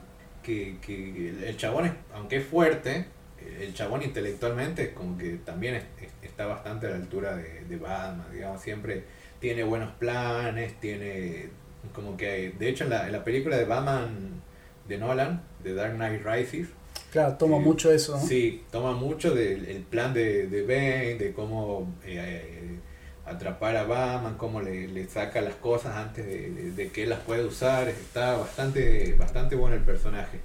De hecho, es uno de los pocos villanos que pudo vencer a Batman. Digamos, hay un arco de cómics muy famoso que no leí, pero sé que es muy famoso, que es Dark Knight Falls, creo que es. Que bueno, donde Bane le quiebra la, la espalda, que se toma también en la última película de Nolan, también se toma un poco de eso. Sí, lo, lo destruye. Lo destruye, tal cual, sí. Sí. lo destruye. Justamente ahora vamos a pasar un poquito a hablar de, de cómics. Quiero preguntarle a ustedes cuáles son sus cómics favoritos, su autor favorito, qué de lo que leyeron, qué es lo que más les gustó. Bueno, en, en cuanto a cómic, como empezar yo, soy más breve seguramente, eh, no leí mucho, pero tengo mis eh, cómics favoritos. Eh, creo que el que más me gustó es... Tengo dos que son fijas, que son... eh, que seguramente estarán en top de algunos. El primero es el Arrow Halloween, el, el que más me gustó. Me gusta mucho cómo está diseñada la historia, esto de que va pasando en los meses y en cada festividad. eh, el villano se basa en eso, ¿no? En, las festividades. y se van dando cuestiones, eh, enigmas, se van, eh, se van haciendo asesinatos, se van sucediendo y se va y se lo va llevando a Batman en ese camino a todo un año a partir de un Halloween hasta el otro Halloween.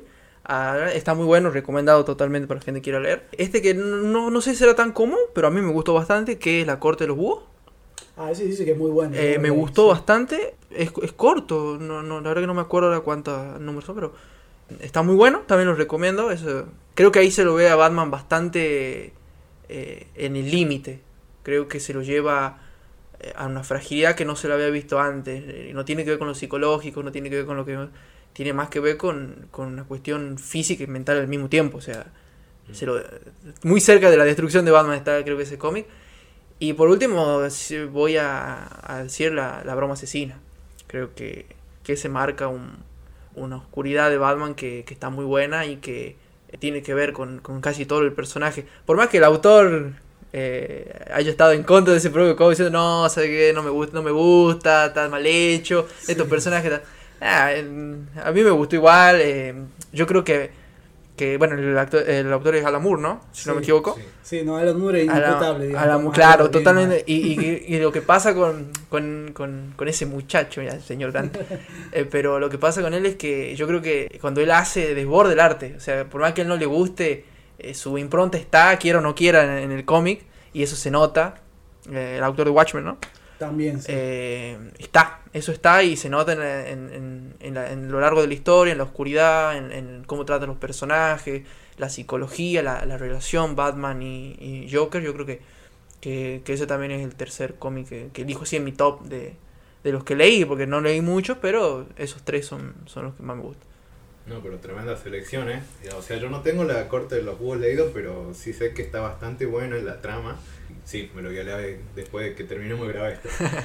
yo para nombrar, capaz que soy muy obvio al decirlo, pero uno sería... Principal para mí es eh, The Dark Knight Returns, cómic de Frank Miller, que capaz que Sandy también lo nombra. Que, que, nada, cuenta una historia mm, de, de un Batman de ya jubilado, digamos. O sea, el chabón ya está como muy tocado, muy cansado de ser Batman. Hincho las pelotas. Sí, o sea, en algún momento también te, te tenés que decir, bueno, ya está, no hay más.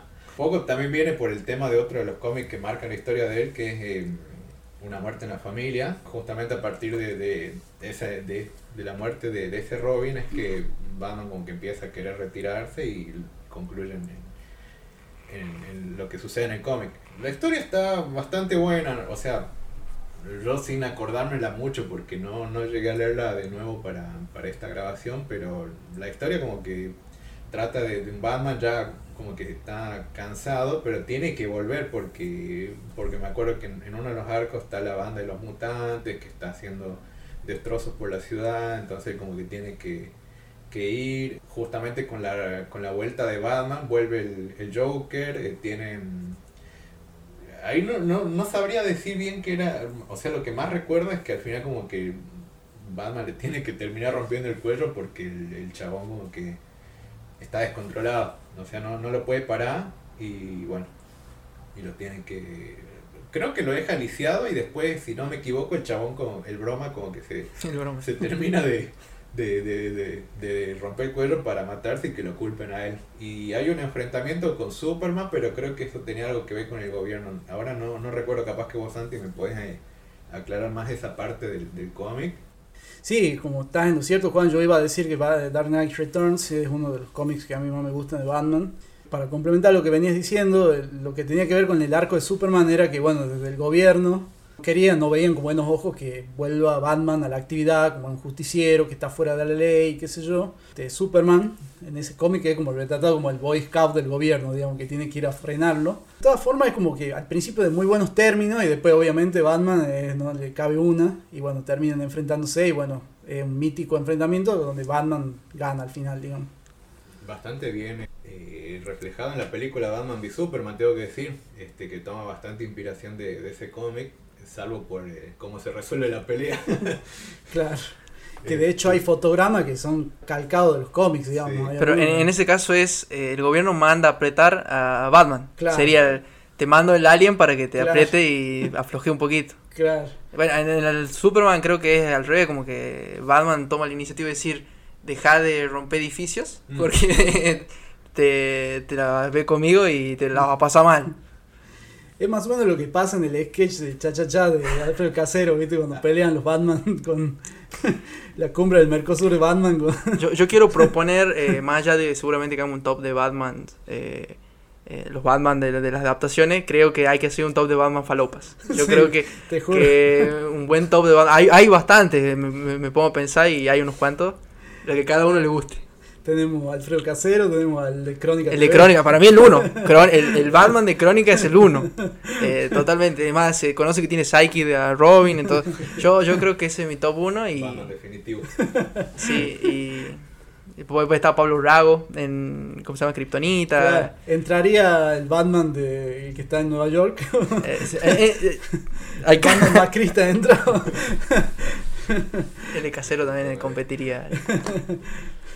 Y bueno, y continuando con, con la lista, segundo nombraría Batman Año 1. Capaz que Santi justo también lo iba a nombrar. Exactamente, sí. Porque, sí. O, o sea, capaz que yo peco de obvio. Aquí hay personas que se copiaron el top. Se me hace. Quiero hacer una denuncia pública. es que literalmente son historias que no podés no mencionar. Sí. Ah, Incluso si vos decís, quiero nombrar otras que no que no sean las comunes, pero es que son tan buenas que, que merecen eh, entrar, digamos. Eh, ahí se cuenta lo que sería el, el primer año de, de Bruce siendo Batman y, complementariamente el primer año de, de Gordon en la policía de, de Gótica, digamos. Cómic bastante lindo que, que un poco muestra cómo se, se empieza a forjar la alianza entre Batman y Gordon, cómo eh, Gordon entra a una policía que es totalmente corrupta, que está aliado con, con la mafia. De hecho, en un momento el jefe de policía lo, lo manda a golpear a Gordon porque dice, che, te estás metiendo, en- estás metiendo las narices donde no, no, no va, ojo. Qué bueno que eso pasa en los cómics, ¿no? Acá, no, acá nos manejamos distinto. Sí, o sea, está, está bastante buena la historia. O sea, no es, la historia no es como muy compleja ni nada, pero está refleja bien lo que es el inicio de los dos, de dos que, que son bastante aliados, digamos, para combatir eh, todo lo que va pasando en, en Gótica. Eh, y como tercero, el que traje, que estuve hablando todo el coso, Batman Hush, es una historia que capaz que no, es, no, no la ponen todos en los top, pero a mí me gusta por el tema de que aparece un nuevo villano, Hush, que es interpretado, o bueno, el alter ego es eh, un amigo de Batman de la infancia, este, el doctor Thomas Elliot, que como que un poco le, le guarda rencor a Bruce porque, no sé, como que lo culpa de, de- de la muerte de su familia, porque en teoría él le había dicho que iban a sobrevivir a un accidente que tuvieron y al final eh, el papá de Bruce Thomas no lo pudo salvar a, a la familia y un poco que se mete en el, en el papel de, de villano. Igual eh, está linda la historia porque entran un montón de villanos, aparece el Roma, el Roma. El broma siempre está del broma. Igual juega como un papel más secundario. Riddler, que al final se revela que él como que está detrás de todo. eh, incluso tenemos la, la aparición de, de Jason Todd, que en teoría lo traen de la tumba, pero después Procede a se- persinarse. Pero bueno, de- después se revela que no era él, pero, pero es como bastante fuerte ese momento. Y la, y la historia está buena, lo único que por ahí como que no me termina de cerrar es que le ponen un lado muy romántico con Catwoman. Y ahí como que terminan de, de afianzarse como pareja, combaten juntos, como que forman un equipo a lo largo de la historia. Por ahí eso nomás no, no me termina de cerrar porque como que Batman nunca hizo como tan, tan dúo. Claro. Digo, o sea, se, se- habían enfrentamientos y si de casualidad caían los dos, eh, se ayudaban, ponerle, pero en esa como que directamente eran un equipo. Que eso nomás como que no, no me gustó tanto. De hecho he visto la, la adaptación de, de la película y... Eso te iba a decir que hace nada. está peor todavía. está peor todavía la, la adaptación porque, porque ahí directamente la, la Man- Catwoman se va a vivir con, con Bruce, digamos. todo. Hay una parte graciosa donde, eh, donde él le revela que, que es Batman, digamos, y la lleva a la baticueva y están ahí Alfred y, y, y Nightwing y llega y, le, y todos la saludan, hola Selina, ¿cómo estás? Eh, Selina, ¿cómo andás? Y ella se queda, todos saben quién soy. está, está bastante... Está bueno, digamos, lo único que, bueno, le- le- como que han girado la trama y estuvo, no, no estuvo tan buena la adaptación, pero está, la historia la recomiendo bastante, la verdad, si alguno la quiere leer. Está bueno porque literal entran todos los villanos que después se te pueden ocurrir y, y tienen algún, alguna participación. Suelen ser flojas, ¿no? La- las adaptaciones en, en animaciones de, de los cómics. Suelen Eh, ser muy criticadas, sí. Vi la de justamente la broma asesina y no, no tiene Claro. una introducción muy larga de algo que no tiene nada que ver. eh, Sí. Y meten el romance de Bar- con Bárbara Gordon. Creo que debería. No soy muy, muy, muy apegado a que se debe ceñir la Claro. adaptación al cómic, pero creo que tampoco deberían jugar pues, desentonar tanto porque Sí. eh, que queda en, deber, digamos. En... Sí, son como decisiones arriesgadas, ¿no? A la hora de adaptar, digamos. Sí, y ni siquiera arriesgado por algo sustancial, sino Claro. por algo totalmente banal que, Claro. que pierde, no va en, en- Queda raro con lo que cuenta el cómic, porque también pasa con el, el Halloween, creo que hace poco salió una adaptación y que tampoco tiene tan buena eh, crítica, pero sí, está, está flojo en ese, en ese trámite. Bueno, lo bueno que nos complementamos, porque Juan trajo a bueno, Salvo Año 1 y Dark Knight Returns, que no voy a, no voy a repetir mucho. Ya más o menos lo, lo dijiste bien. Pero bueno, leyó Josh y leyó un montón de otras cosas que yo no leí. Vos, Esteban, leíste Largo Halloween, leíste La Corte de los Búhos, que es otra historia que no- yo no leí. Y bueno, me gustaría agregar eh, Asilo Arkham, que también es otra historia que es muy, muy linda, también no solo desde lo narrativo, sino desde lo artístico, porque cada viñeta es una cosa espectacular que te quedas viéndola así detalle por detalle, es una cosa muy buena. Y lo había dicho al principio del podcast, esto de que trae a colación esta idea de que Batman está casi tan, tan loco como los villanos, digamos, como que el cómic termina diciendo en una viñeta con el Joker diciendo, bueno, Ban- Bati, cuando, cuando quieras nosotros te esperamos acá, te hacemos un lugar, estás tan loco como, como todos. Mira que capaz el que quiere, ¿no? Te queda tranquilo. Claro, que acá te hacemos lugar, digamos. Eh, en ese sentido me parece una historia espectacular, digamos. eh. y bueno, eh, quería agregar un poco también sobre Broma Asesina, también que es como el, el cómic de Batman. Y no solo de Batman, sino también de Joker, porque Mm. cuenta como una intro de historia de- del origen del Joker, qué sé yo, que a veces fue replicada, a veces no, a veces se la tomó, a veces no en las adaptaciones. Que también me parece súper importante, e incluso algunos de los juegos de Arkham Origins me parece que toma también algunas secuencias del, del origen del Joker, también que son muy buenas. Y lo más gracioso de este cómic es que Alan Moore, que es este señor tan particular que mencionábamos recién, pensó que había hecho una historia así nomás de Batman, digamos, una historia cualquiera de Batman y termina siendo una de las más icónicas. Con ese final, ¿no? Que nunca se sabe bien si al final Batman lo termina matando al Joker o si quedó todo ahí o si simplemente se estaban riendo y se callaron de golpe. Es la muerte de Rodinger. O sea, Sí. es, y no es, Es la y no es, tal cual.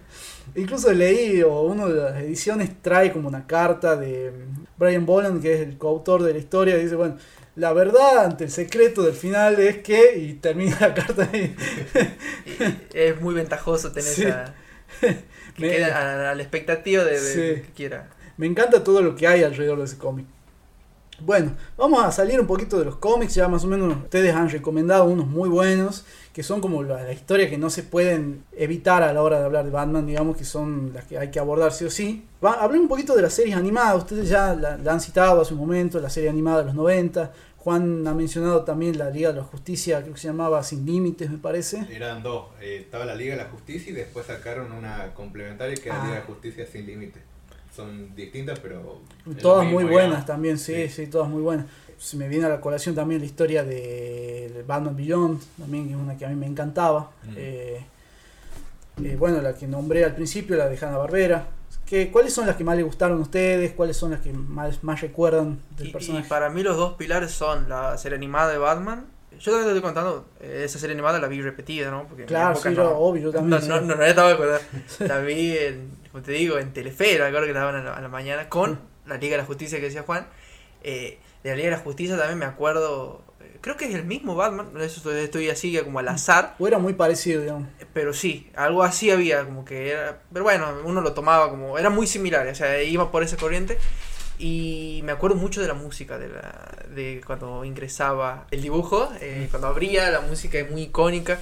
Y me sorprendió mucho en la, en la adaptación cinematográfica no haber encontrado la música que era tan. O por lo menos yo no me presté atención, capaz que sí estaba. eh, la música de la serie de la Liga de la Justicia.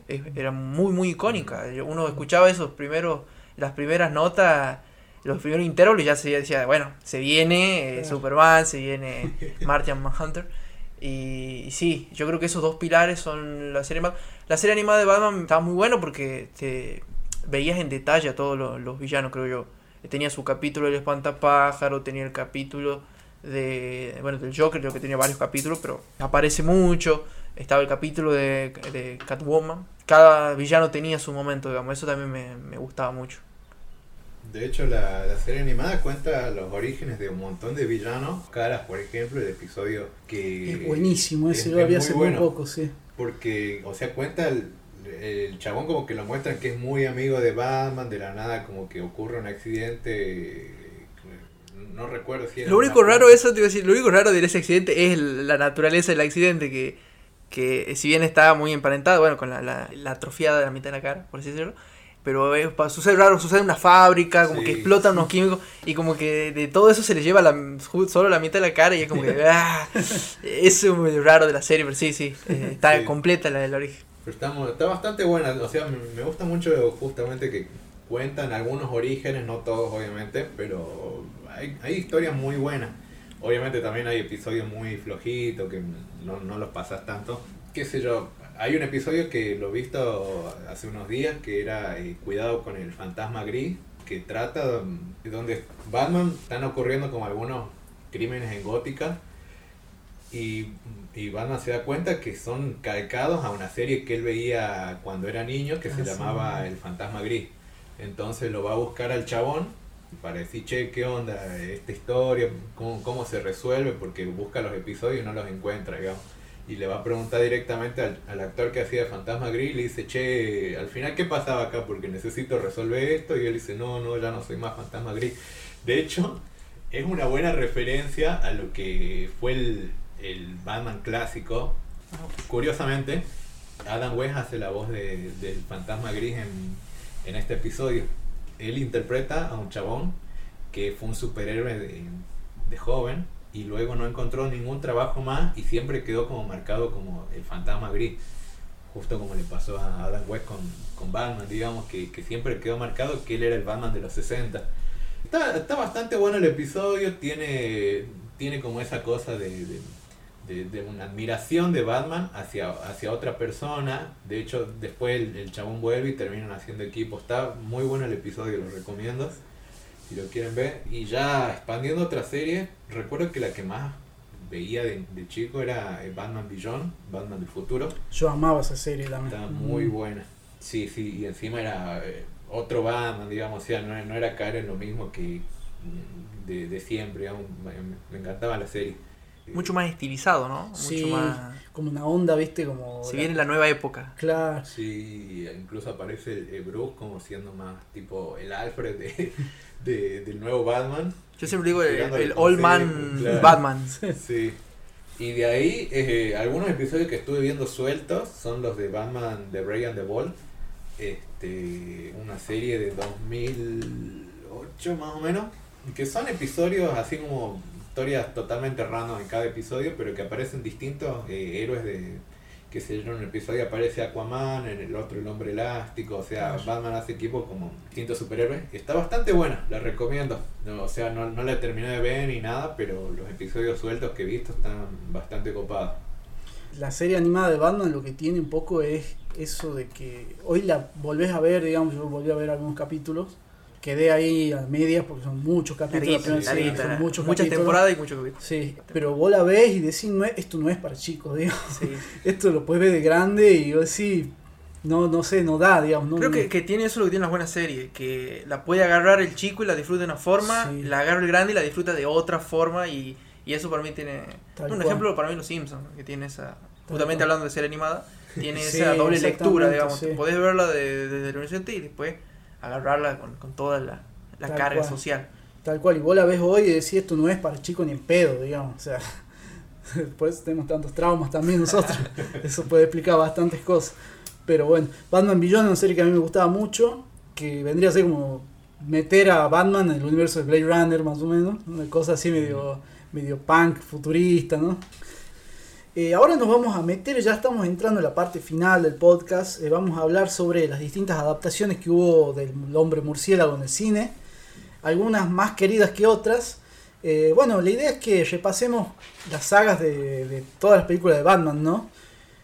Que hasta el momento he contabilizado 10 películas de Batman en total. Empecemos hablando por la primera saga, que es la de Tim Burton. Consta de dos películas, eh, Batman, la primera se, se llamó así a secas Batman y la segunda Batman Returns. ¿Cómo fue la primera vez que la vieron? ¿Qué recuerdan de la película? ¿Cuáles son sus impresiones generales? Eh, como te digo, eh, seguramente la primera que la haya visto sin tomar mucha conciencia habrá sido con mis padres viéndola y yo eh, ahí, sentado, eh, sabiendo quién era Batman, sabiendo, pero muy divertido. El verdadero revisionado lo tuve hace muy poco. Antes de, de ir a ver la película de Batman dije, bueno, me voy a sentar y la voy a ver bien. Porque también la había visto, pero la agarraba empezada, veía por partes. Y a esta vez dije, no, voy a ver las dos películas eh, juntas. La voy a ver bien, eh, me voy a enterar de, lo la trama, de todo lo que, lo que pasa. Y la verdad que me gustó bastante. A mí con, con Barton lo que tiene y que...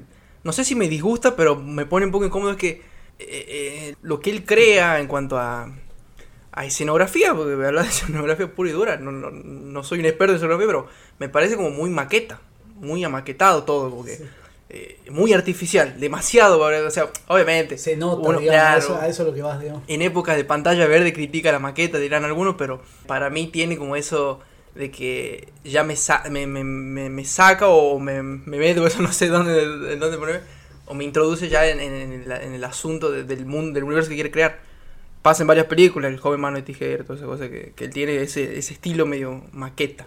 Pero fuera de eso, en cuanto a la historia, yo creo que es Batman. O sea, es la, la película de Batman, la primera con Jack Nicholson como el Joker, Mike- Michael Keaton como, Michael Keaton, como claro. Batman, sí, es una buena historia. eh, no no se va, ya arranca con un Batman ya siendo Batman, digamos, o sea, no, no, es- no vemos un, un- Un, un arco de inicio, digamos. como en otras películas que vendrán después, que vemos cómo él se convierte, sino que ya arranca peleando con la justicia. No hace un, eso me gusta mucho, que no, no hace un pequeño guiño, porque muestra una situación muy similar a la que uno está acostumbrado a decir, salen dos personas por un callejón, pero aparece la venganza. eh, Que, que eso también me, me, me resultó curioso porque justo al verlo antes, habiendo visto el tráiler de la nueva película, me, me pareció muy, muy bueno encontrar que en una de las primeras líneas del Batman de Michael Keaton es Soy la venganza.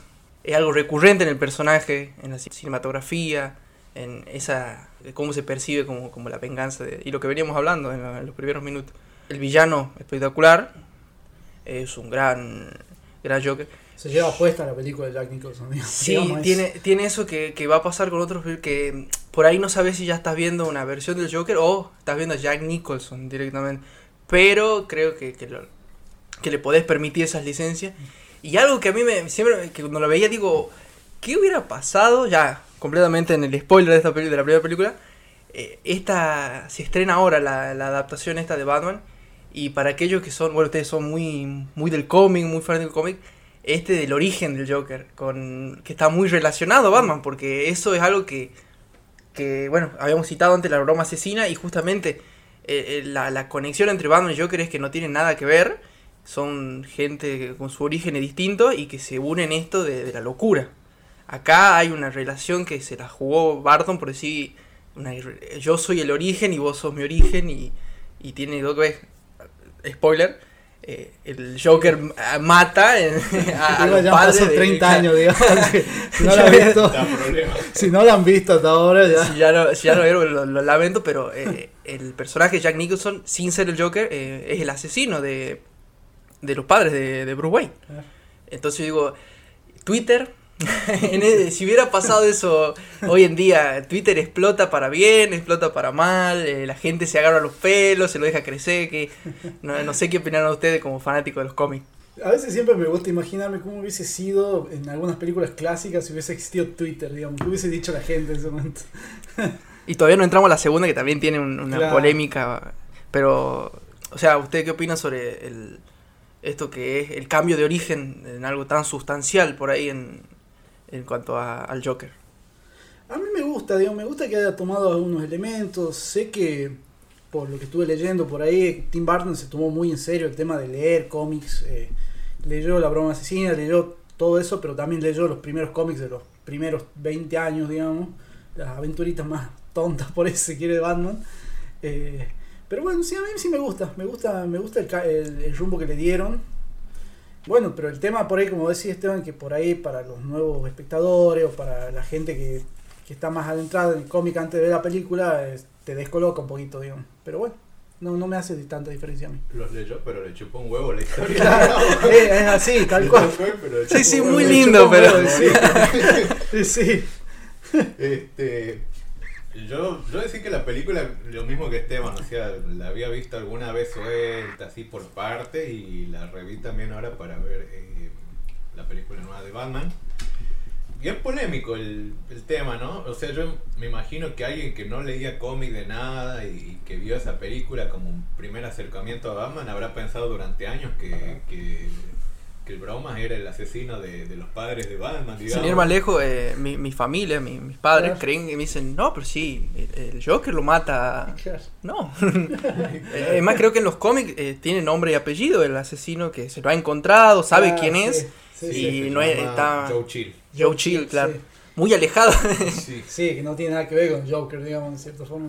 o sea, es una jugada eh, interesante. Sí, Creo que eso es uno de los grandes aportes de la película también, de decir, bueno, este es mi Batman. Más allá de la estética y todo lo que, Mm. lo que hizo Barton, creo que pues, va por ahí. Un Batman muy propio, ¿no? Porque, o sea, la, la gótica que él retrata es una ciudad muy oscura. Batman es como muy. eh, contrapone mucho a los años anteriores, donde las historias eran muy pintorescas. El Batman, sin ir muy lejos, el Batman de Adam West, que era. Claro, veníamos de ahí, digamos. Claro, un Batman que, que bailaba unos cumbiones. o sea, y de la nada tenemos un Batman totalmente oscuro. o sea, la escenografía es oscura. El Batman, capaz que de él, capaz que no es tan tan oscuro en sí. Igual decir que Batman de Michael Keaton no es de mis favoritos. O sea, no, no sé, como que no me cierra mucho él como...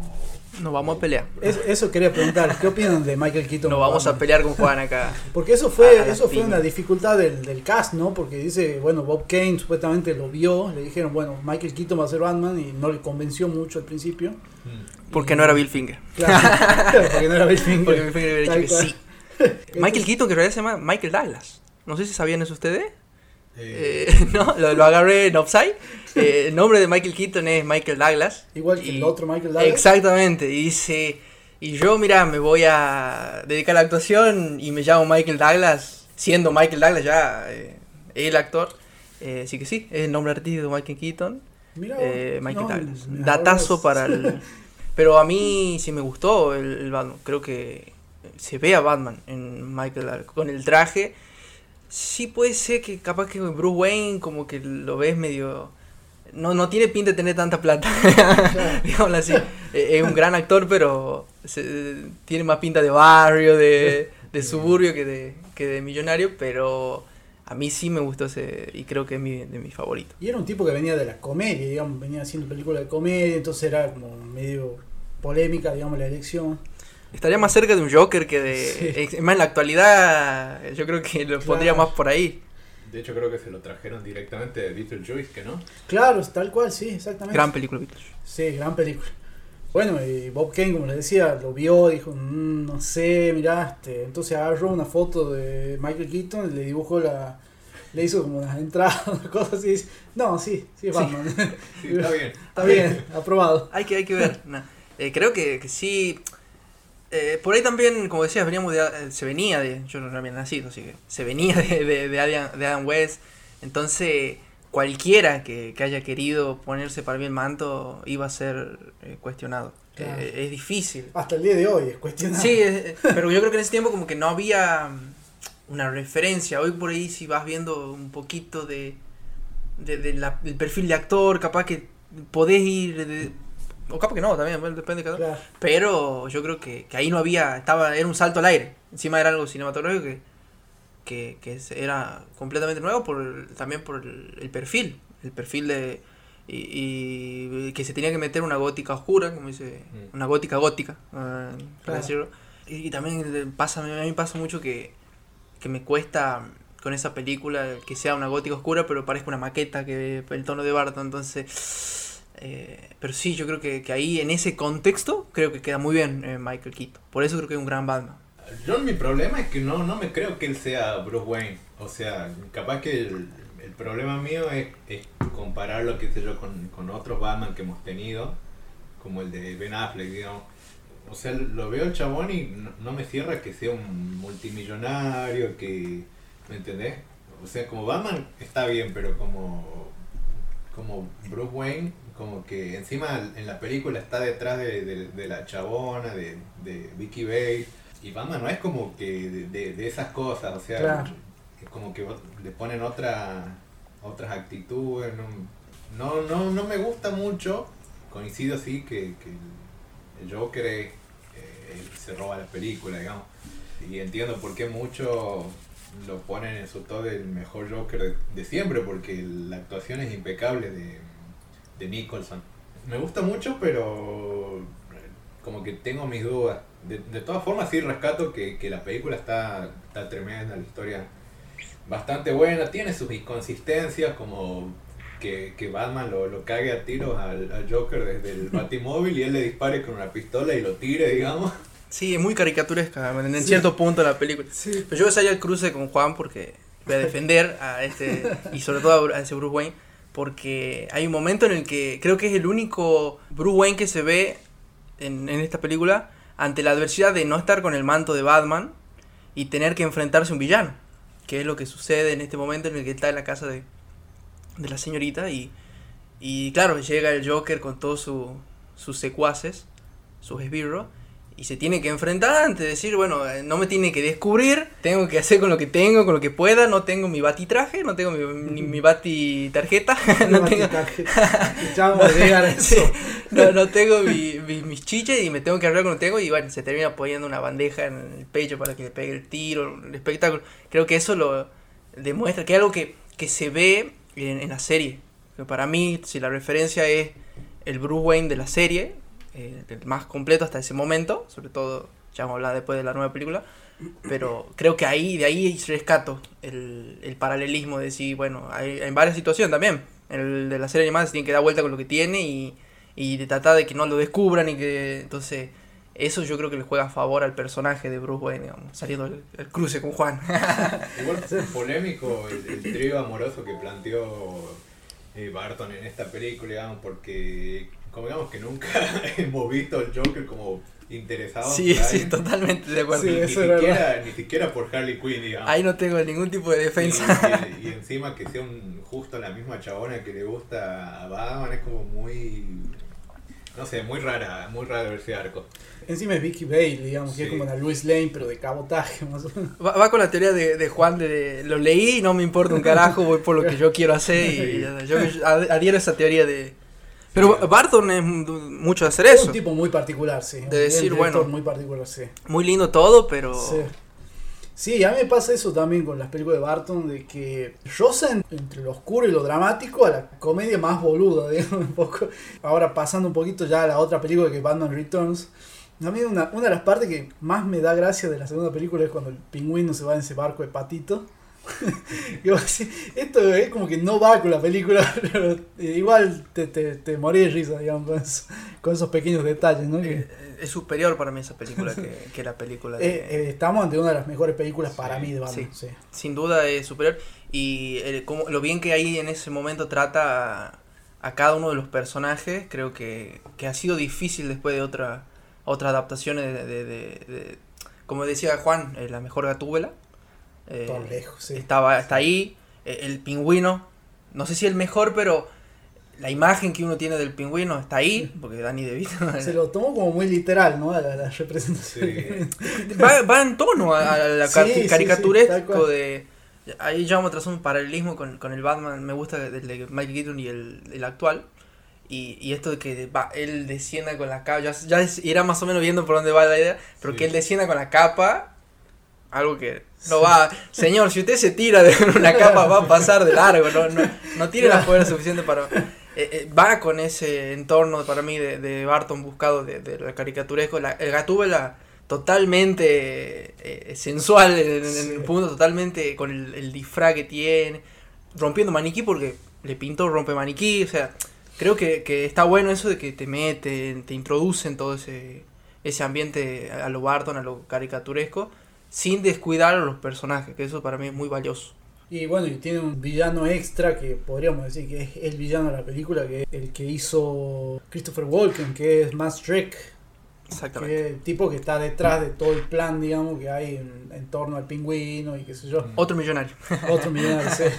Entre millonarios se está el asunto. Pero a mí esta película también me gusta mucho también. O sea, el pingüino es un personaje, o por lo menos la forma en la que lo retrata Barton, es un personaje que- por el cual llegas a sentir empatía en un momento, porque decís un pobre tipo que le han Mm. pasado tragedia a lo largo de su vida, y después decís, bueno, no, pero es un villano, un tipo que, que hace cosas malas, digamos. Grotesco. Claro, Eh, es grotesco, claro. Eh, incivilizado, bueno, por, Que ahí por te toda la historia. Danny DeVito es espectacular, digamos. Y, y sí, uno, y uno lo ve, eso también es muy importante porque pasa con muchos personajes, capaz que lo, lo podemos eh, eh, ver más tarde, pero cuesta ver al- al- Claro. en las interpretaciones. Aquí uno ve y dice, "Bueno, sí, ese es el pingüino. Si te pongo como, si, si te- alguien que no conoce a un extraterrestre, no conoce Claro. Batman, le pone decir, bueno, señalame a uno que se parezca a un pingüino y que Claro. le pongan uno y te señala a Danny Sí. DeVito sin, sin saber. Y creo que eso también le, le agrega un valor eh, importante al, al película. Sí, ¿no? Y vieron la, o sea, al final cuando muere el pingüino y se va cayendo al agua y van los pingüinitos al lado. Sí, me, me muero de tristeza con esa Muy escena. bizarro. Sí, me muero Es de como tristeza. un funeral animal, digamos. Sí, o sea, me, me, me parte el corazón esa escena. Pero voy a decir, bueno, es un villano, digamos, pero no sé, me, me causa ahí como... Igual, convengamos que esto reafirma que leyó los cómics y le chupó un huevo todo, Le chupó digamos, un huevo, porque- Estamos todos en esa teoría subida a la teoría de Juan de... porque Sí, sí, lo leí, pero... No, o sea, el- nada que ver el, el, el pingüino igual, o sea, como dicen ustedes, como que te causa cierta empatía, como que te da lástima, pero es muy alejado de, de- de otras Sí, interpretaciones no del que pingüino, porque, o sea, el chabón es un mafioso, digamos, que, que tiene gente, que controla y todo lo demás, y acá es como un chabón random que nació deforme y bueno, y, y se crió con pingüino. Pingüino Así contado parece Literal, digamos, una nota de crónica. ¿eh? Nació y se crió con pingüino. Una nota de Cosmo, ¿viste? Creció con los pingüinos y ahora es candidato a Ah, alcalde. Sí, igual eh, la película también tengo que decir bastante buena y como coincido superior a la, a la anterior, mucho más oscura la, la Catwoman que vemos, eh, como muy, no sé, el traje látex, todo muy, muy para adultos, digamos. Creo que todos fantaseamos con Michelle Pfeiffer en esa película en algún momento. Eh, El, el tema es cuando, cuando se empieza la mella como gato, es como que uno dice, "Mm, ya está. Ahí se ahí hace que Barton se. Ahí, eh, Es un hombre muy literal, Bart. Pero, pero me gusta mucho esta, esta Catwoman. Es también otra polémica por mí en Twitter. Eh, sale esta película hoy. El feminismo. No, cancelado. eh, ¿Vos crees que.? Porque para mí tiene algunas cuestiones para la época analizables. Para bien. Sí. Y otras para mal. Pero que se haya propuesto esa mirada del personaje de una mujer que, que es asesinada. Porque la, la- la matan al- principio de la película y que resurge y se venga y, y toma el empoderamiento, por así decirlo, en una visión muy poco, muy acotada, ¿no? Seguramente, Claro. no, esto- pero, No, pero sí, creo que es una de las, las primeras grandes protagonistas de una película de superhéroe encima. muy Que- importante que, o sea, claro, en, la trama muy icónica y, y que tiene todo su arco. claro. Eh, yo creo que eso, para bien, ¿no? Obviamente que yo creo que también se le puede, seguramente alguien que, que esté entendido en el tema de, dice, bueno, pero acá hace tal cosa. Y el cierre eh, de, de esa película es Bruce Wayne diciendo Feliz Navidad para todos los hombres y mujeres. Eh, yo creo que, que en ese momento Twitter explota y dice, la película más feminista de, de no puede ser como, como ya, ya, ya cornudizaron a Batman. Rita Segato te hace un artículo, digamos, con, con Batman Returns. Y, y es la, la mejor película de Batman, o sea, para quienes critican, digamos. Todavía no llega más. ¿Cuál es la mejor? Bueno, eh, claro, sí, eh, me, me retracto, pero es una de las mejores películas de Batman. No, eso, es- eso creo que, que sin duda. sí, sin duda es una de las, una de las mejores. Sí. Y, y- yo creo que el día de hoy no, no, no aguantaría enojados en Twitter por, por tener cuestiones feministas. En, porque claramente hay una intención de decir, bueno, che, le demos un trasfondo a este personaje que. Sí, para mí es re importante, o sea, lo hablamos hace rato, con la cantidad de personajes que tiene Batman y el villano y qué sé yo, y que hayan metido a Catwoman, es para mí una elección bastante valiente en ese sentido. Eh, bueno, las dos películas fueron un éxito, eh, la primera más que la segunda, no por un tema de que sea mejor o peor, sino por un tema de recaudación. La primera fue como un boom, la segunda por ahí fue no tanto, pero recaudó muchísimo también. A niveles de hoy pensamos que muchísimo más que Avengers Infinity War. Eh, claro, o sea, con inflación de por medio, qué sé yo, pero fue un éxito total, digamos, la película. Y, y solía pasar antes, no sé si ustedes están de acuerdo, que mayormente las secuelas solían ser peores que la... Era una costumbre. Claro, era Entonces, la segunda película siempre era mala, digamos. Uno era, la costumbre era ir a ver la primera y ya la segunda la veías en la tele porque sabías que iba ahí, iba en bajo. Yo creo que en el tema superhéroe, un ejemplo de esa, esa y Spider-Man, eh, la segunda, Sí. son las que, digamos, eh, porque incluso hasta X-Men ya, ya cae un poco Sí. la segunda y, y tenías esa... Era raro encontrar, a eso me refiero. Yo creo que también un poco de fe había en eso de decir, bueno, voy a ver la primera, me gustó, Claro. ya la segunda no la ver porque me voy a clavar seguro, digamos.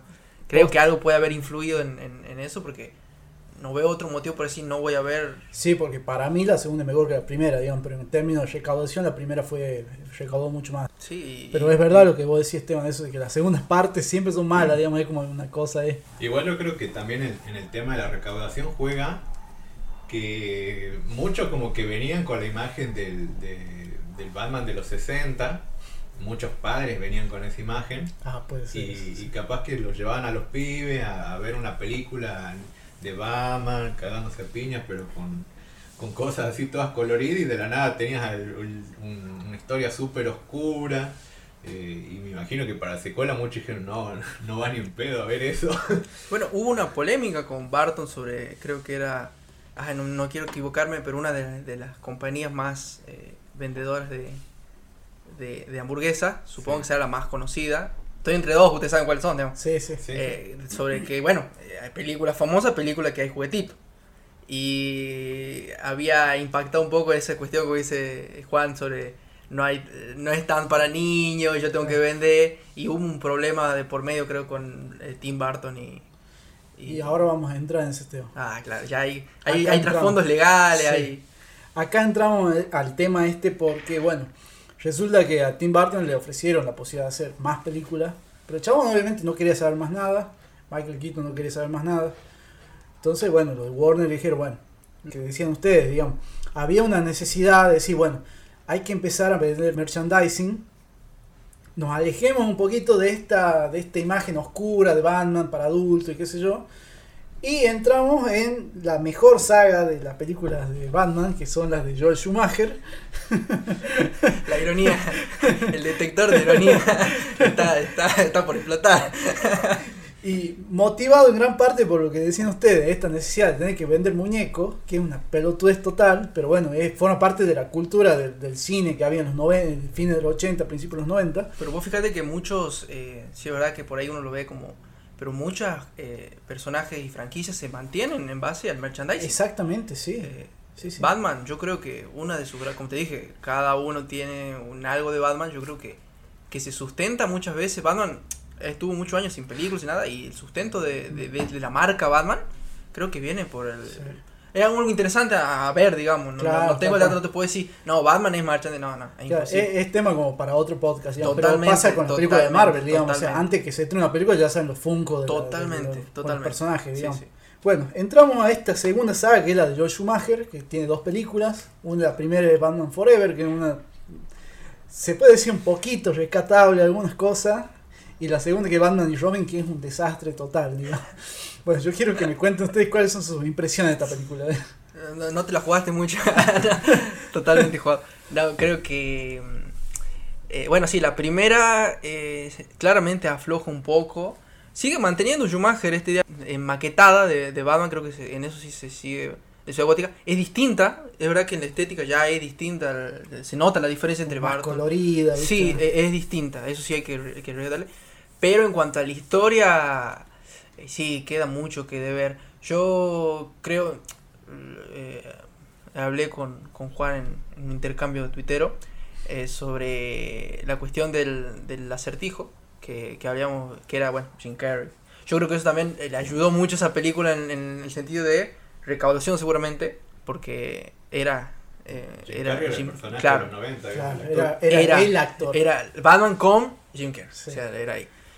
El tema con ese Batman con Jim Carrey creo que yo que le jugó en contra al representar el personaje porque cuesta ver un, un- un acertijo. Eh, es más un Jim Carrey disfrazado y haciendo cosas de Jim Carrey. Creo que eso se nota en la película. eh. Yo creo que justamente lo llevaron para eso. ¿no? Sí, sí, totalmente. O sea, creo que viendo así en, en distancia, en ese momento la gente quería ver a Jim Carrey, no, Claro, no quería ver. cual, pues digo, sí. en taquilla le debe haber ido muy bien. Pero ahora uno viendo la distancia y, qué te deja la película, te deja un, un- un Jim Carrey más que un, acertijo. Porque a lo mejor mucha gente va a esta película de Batman, eh, la nueva, eh, buscando un acertijo de- de- desde ese punto de vista, un Riddler de ese. Y se va a encontrar con otra cosa totalmente distinta porque el personaje es una cosa totalmente distinta Claro. también no, ta- no es tan pesado el personaje de, del podría ser para la trama de esa película. Se comparte, no sé si lo, lo aclaramos antes, pero se comparte el, el antagonismo con el Two Faces que había dicho vos Claro, y Tommy Lee Jones. sí. Tommy Lee Jones, que también está flojo un poquito de papeles, eh, está medio agarrado los pelos, tiene muy poca...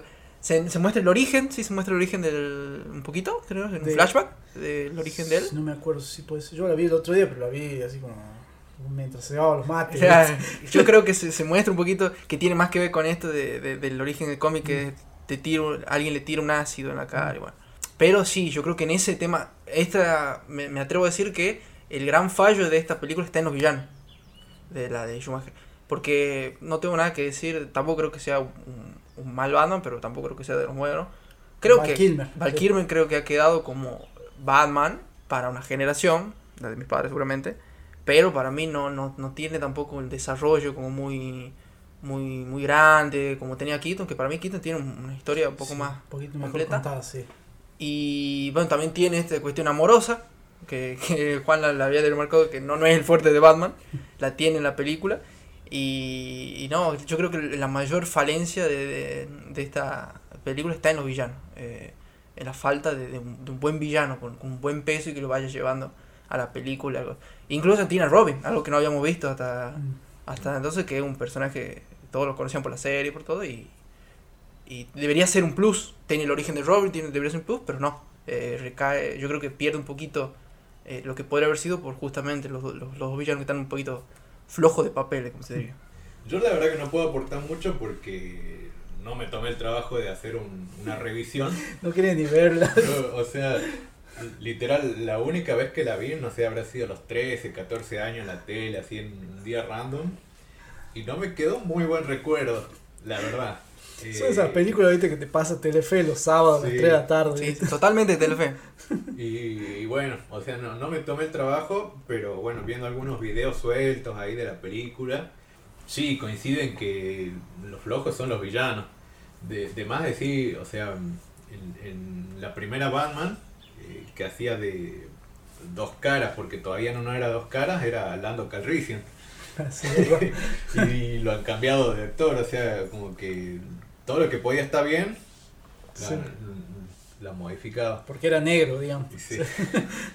Sí, igual eh, se me hizo raro cuando lo vi en, en la Batman, pero, pero podrían haberlo mantenido al actor. De todas formas, no sé. No sé, o sea, está, está bueno que, que varíen en villanos, pero como, como dice el medio pelo, el Riddler. Del dos caras no me acuerdo mucho, así que no puedo hablar, pero no sé, muy flojita. Sí, no, yo coincido en eso también, los villanos son muy flojos. Tommy Lee Jones es un gran actor, ¿no? Pero de dos caras, no. no aparte un dos caras que es muy exagerado, no, tampoco no, no me gustó mucho. Y quiero decir algo sobre Chris O'Donnell, que era Robin también. Para mí hay una cosa que eh, juega en contra al personaje de Robin, que en la mitología de Batman, Robin suele ser bastante más joven que Batman, digamos. Y en esta no, como que no se nota esa diferencia de edad. Claro, hicieron la, la reserva, la, la quinta y la cuarta de, de- antes de sí, la hicieron juntos, digamos. Claro, son como esos jugadores africanos, ¿viste? Que juegan de sub-20 que parecen de 35, ¿viste? Una película floja de papel en todo sentido. Claro, son la película de adolescente de Netflix, digamos, más o No, menos. y, y no, no se lo asocia el primer Robin como un Robin tan rebelde. Creo Claro. que también es eso. Eh, son Robin y bancátela y este Sí. está como todo el tiempo tomando más de otros Robin que son más, Sí. más jede. Eh, este Robin es como, pará, flaco. Pará, te está te está dando de comer, pará, tranquilízate. Sí, tal cual. Y no está nada contra Chris O'Donnell, sino que me parece que no da, ¿viste? Vos me decís ese Robin y no me lo creo tanto, digamos. Pero, pero bueno, fuera de eso, qué sé yo. Esta película dentro de todo es más salvable que la de la que vamos a hablar ahora, que Batman y Robin. que es como la segunda película. Bueno, acá se bajan del barco todos. Ya, Ya, acá Val Kilmer ya no quería saber más nada con ese Batman. Fueron por George Clooney, que tampoco no, no es un gran actor, ¿viste? No tiene la culpa, digamos. No, no, no suelen tener la curva. En el anterior, Tommy Lee Jones, Jim Carrey no suelen tener la culpa. eh, Claro, Es una cuestión que excede al actor. claro, es una cosa de guion, ¿viste? La, la película no es tan buena, qué sé yo. Bueno, fueron a buscar a George Clooney, que era como también el actor del momento, que venía a hacer eh, series de televisión, era súper famoso. Tenía un perfil que eh, se puede decir que va con el perfil de Bruce Wayne, de Batman. Chris O'Donnell está, está Uma Thurman también, que hace Poison Ivy. Está Bane también, una versión muy desdibujada del personaje.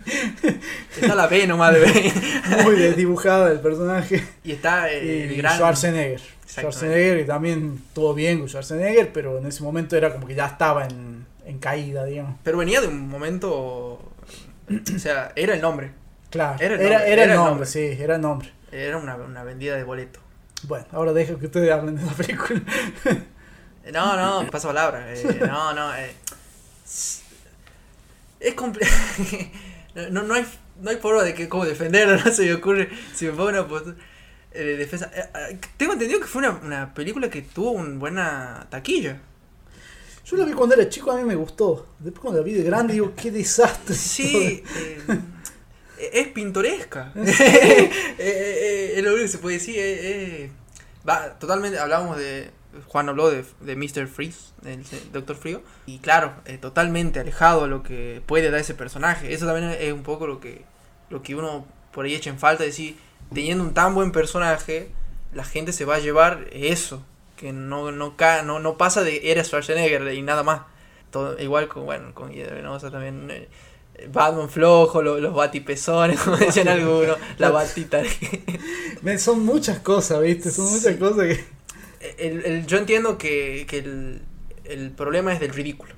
Yo creo que por ahí va. Entonces, al, al, al ridiculizarlo se acerca más. Porque ni siquiera el, el de Adam West eh, llegaba a ese punto de, de ridiculez, era otro tipo de, de, de- de Batman. Entonces, eso le, le- permitía jugar. Esto ya es como la solemnidad de, de- de este Batman eh, contrapuesta con la ridiculez. Entonces, eso te hace que gane la ridiculez. No, no, no hay otra.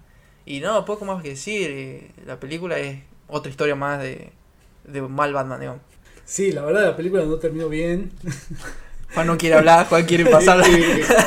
O sea, yo literal nunca la he visto completa la película. No, no La- pudiste, ¿verdad? Por, por parte la he visto de adolescente y, y, y era bueno, o la veo ahora y me saco el decir, bueno, ya la vi, o, o me quedo con que todos dicen que es malísima y no la veo y me, me la jugué a novela.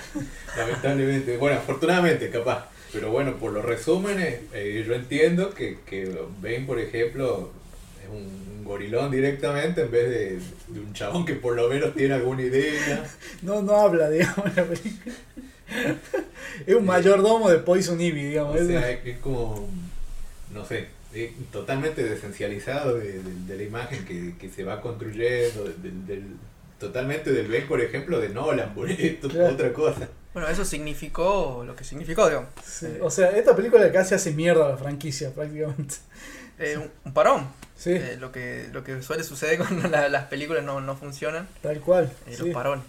Y a todos los que estuvieron involucrados en la película le fue como el ojete en todo lo que quisieron hacer después. Digamos, George Schumacher no volvió a dirigir nada muy importante después. Eh, George Clooney como que quedó al margen por mucho tiempo.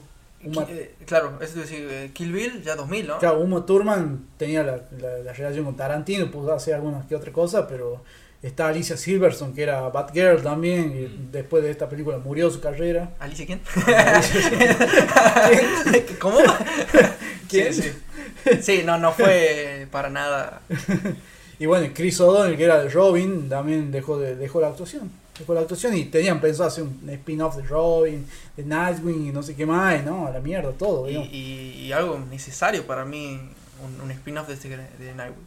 Para mí, algo que, que Sí, debería. mere- merece, yo creo que un personaje que merece en algún Sí, momento tener alguna. No sé si por él, pero Sí, eh, ya madura, el- claro, que sea más conocido. sí. Por ahí en Titans le dieron un poquito, pero estaría bueno algo de él en Es solitario. que siempre tiene eso, en tal serie, en tal eh, Sí. eh, cómic, eh, ah, no tiene muy bien su, su, su película. tal cual. Bueno, Después de esto, lo- Warner dijo, no, hay que dejar de joder con Batman por un tiempo, hay que dejar que la gente se olvide de esto, que esto nunca pasó. Igual, Juan, estaría bueno que hagas una, como hacen los pibes ahora, ¿viste? Juan reacciona a la película de Batman y Sí, Robin sí, sí, puta en, en Twitch, ¿viste? Con la mano en la, en la cara. No, no. Tenés que ver a Juan la película. Bueno, la cosa es que Warner por mucho tiempo pateó a Batman y dijeron, bueno, de esto no vamos a hacer más nada hasta que la gente se olvide un poco. Hasta que llega la saga de Nolan, digamos, que para muchos es la mejor de todas. Yo la verdad no sé qué pensar de la saga de Nolan, no sé si la mejor, pero sí, me, me encanta también, digamos. Tiene tres películas, Batman Begins o Ba- Batman Inicia, eh, Dark Knight y Dark Knight Rises. A mí esa, la, la primera película sobre todo de Batman, me agarra muy chico. No la vi en el estreno, no la vi en eh, 2005.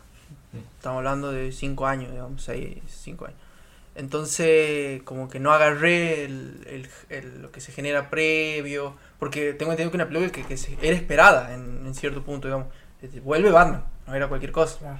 Hasta eso, como te digo, yo venía de, de, de recibir Batman, de, de recibir Batman de series de, de la Liga de la Justicia, de, de ver, rever las películas, estas, las de Schumacher, muy así por encima. Estaba Batman en el imaginario, se referenciaba en otra serie, pero a mí me agarra después. Entonces, ya entrados los años, veo.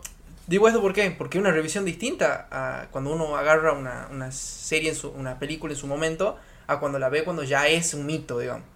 Yo cuando la vi a la primera banda ya era la trilogía de Nolan. ¿No? Entonces, porque también tenía un tono más adulto, no era Batman para cualquiera, era. No, no, era Con, claro. con, con seis años era raro ir a ver Batman. Y cuando la vi, sí, la vi en, en esta maratón de, de, de películas, la vi junto a la, segunda y la tercera. Y sí, yo creo que la saga de Nolan es quien, la que mejor eh, pudo desarrollar el personaje hasta el momento. Creo que la primera es la más flojita de las tres. Yo sé que a eso es polémico porque algunos dicen, no, que estás diciendo, sí, la última, ¿no? Igual totalmente válido, digamos. Sí, sí, todo esto desde el punto de vista, no, no, Claro. no quiero hablar por nadie. Entiendo que el, el, el- ¿cómo sería? El, el común es decir, no, no es la mejor, no, la, la peor es la, ya todos saben, la, La tercera. sí. No, para mí esta es la más, no, no es que sea mala, para nada, ninguna de las tres son malas para mí. No, no. Eh, claro. pero de, de de entre lo bueno que son las tres, eh, la primera para mí es como eh, la, la más ahí. Arranca, arranca, Claro. va. Y sí, me, me gustó, me gustó, lo ve- como, como te digo, ya sabiendo que era la trilogía de Batman. Eh, capaz que alguien si la haya visto en ese momento tenía otra mirada, porque dice, bueno, me están presentando un Batman y todavía no sé qué me están por dar. Estaba con esa incertidumbre, Claro. es decir, no sé qué va a venir. Yo la consumí ya sabiendo que era. Yo la primera vez que la vi fue en, en la tele. Y ya para entonces ya se había estrenado la segunda eh, de Dark Knight y venía la, la tercera. Y bueno, en ese momento la verdad que me pareció bastante buena. La volví a ver el año pasado. Me acuerdo que estaba con ganas de consumir Batman y, volví a ver la trilogía. Eh, tengo que decir que está bastante buena. O sea, me, gusta cómo se cuenta el origen. Me gusta eh, todo el tema de, la Liga de la Sombra. eh, capaz que pierde mucho el tema de, de toda la oscuridad que le venía dando Barton y es como no sé un Batman más realista ponele realista entre comillas porque Batman pero pero qué sé yo la- me pareció muy buena dentro de todo un buen villano el, el, el espantapájaro la, la verdad que bastante aprobada de mi parte ¿no? Y hasta el momento la única que se juega a mostrar el origen de Batman, eso también. Eso también sí. No, no el origen de, de- ya todo había mostrado el, el callejón, Claro. todo, sino me refiero a cómo... Al proceso de Batman, Exactamente, el entrenamiento, el- a dónde tiene que ir para, para ser Batman, qué es lo que tiene que hacer, dónde, por lo que tiene que pasar. O sea, eso me refiero en el desarrollo completo Sí. de, de Batman. Creo que muchos Batman tienen eso que juegan en contra, que sí, bueno, ya aparece y, Claro. y ya es Batman, ya tiene que jugar con lo que la gente sabe de él. Sí. Y este no, te dice, bueno, ha ido a la Liga de la Sombra, ha tenido que hacer tal, tal cosa, ha tenido que, y ahora sí, puede andar por calzoncillo por la ciudad a la noche. Y sí, y bueno, había dicho que el espantapájaro era, y justamente lo más rescatable de esta película, eh, para mí, eh, para mí es eh, el espantapájaro. Claro. Y está Ra's al Ghul también, que eso fue una elección también bastante valiente. Con Liam Neeson. de- Claro, Liam Neeson, claro, venía a hacer episodio 1 Y estaba por- buscando a la hija. Claro. en Taken, claro. Claro, y bueno, ustedes dijeron dos cosas. Eh, por ahí mucho de lo que se critica de esta primera película es el tema de que decía vos, Esteban, de que no arranca siendo Batman del principio, digamos, sino que se toma su tiempo para contar, digamos, ese proceso. Y bueno, mucha gente le pareció lenta esta película, digamos. Es como hasta que arranca la película ya como que Sí. la gente tarda en entrar en Mm. clima, La digamos. crítica es, Batman aparece después de la primera hora o después de la hora y media, digamos. Esa es la, crítica, la mayor crítica. Y otra de las cosas que se dice muy a menudo sobre esta saga es el tema del realismo, ¿no? Por ahí de lo que decía Juan, digamos, de, de que bueno, eh, este esfuerzo de mostrar que Batman es realista, pero bueno, es Batman, es un personaje cómic, no puede ser real, digamos. Sí, es un poco paradójico que Nolan sea que lo haga realista, ¿no? Claro. Porque uno está acostumbrado a... Bueno, no, no quiero decir que sea una, una locura, pero Nolan ha, ha jugado con, con, con elementos más fantásticos, por así Claro. decirlo, y se ha tomado ciertas licencias, a veces desde lo científico, como puede ser Interestelar, después, bueno, pero algunas licencias que se ha tomado como diciendo, bueno, eh, un poco juego con, con, con lo irreal, por así decirlo. Y acá no, dice, bueno, vamos, Claro. este Batman puede estar en Nueva York, Claro. tranquilamente. Que de hecho esa es otra cosa que pasa. el- el- hablábamos hace rato, ustedes hablaban sobre el tema de la escenografía, de las maquetas. Bueno, ahora se toma ya un escenario real, digamos, y es como que fuera que Ciudad Gótica es Chicago. Mm. O sea, y parece una ciudad cualquiera, como que Gótica podría ser cualquier ciudad, ¿no? Bueno, Gótica tiene, para mí siempre es... eh, remont- Uno piensa en Gótica y, y- piensa en Nueva York un poco, en, Claro. en- en alguna ciudad de Chicago, o sea, en, en la típica ciudad eh, estadounidense, pero piensa en la gran urbe. A mí me pasa eso. Capaz que otro dice, no, para mí es tal ciudad, bueno, para mí es Nueva York, pienso.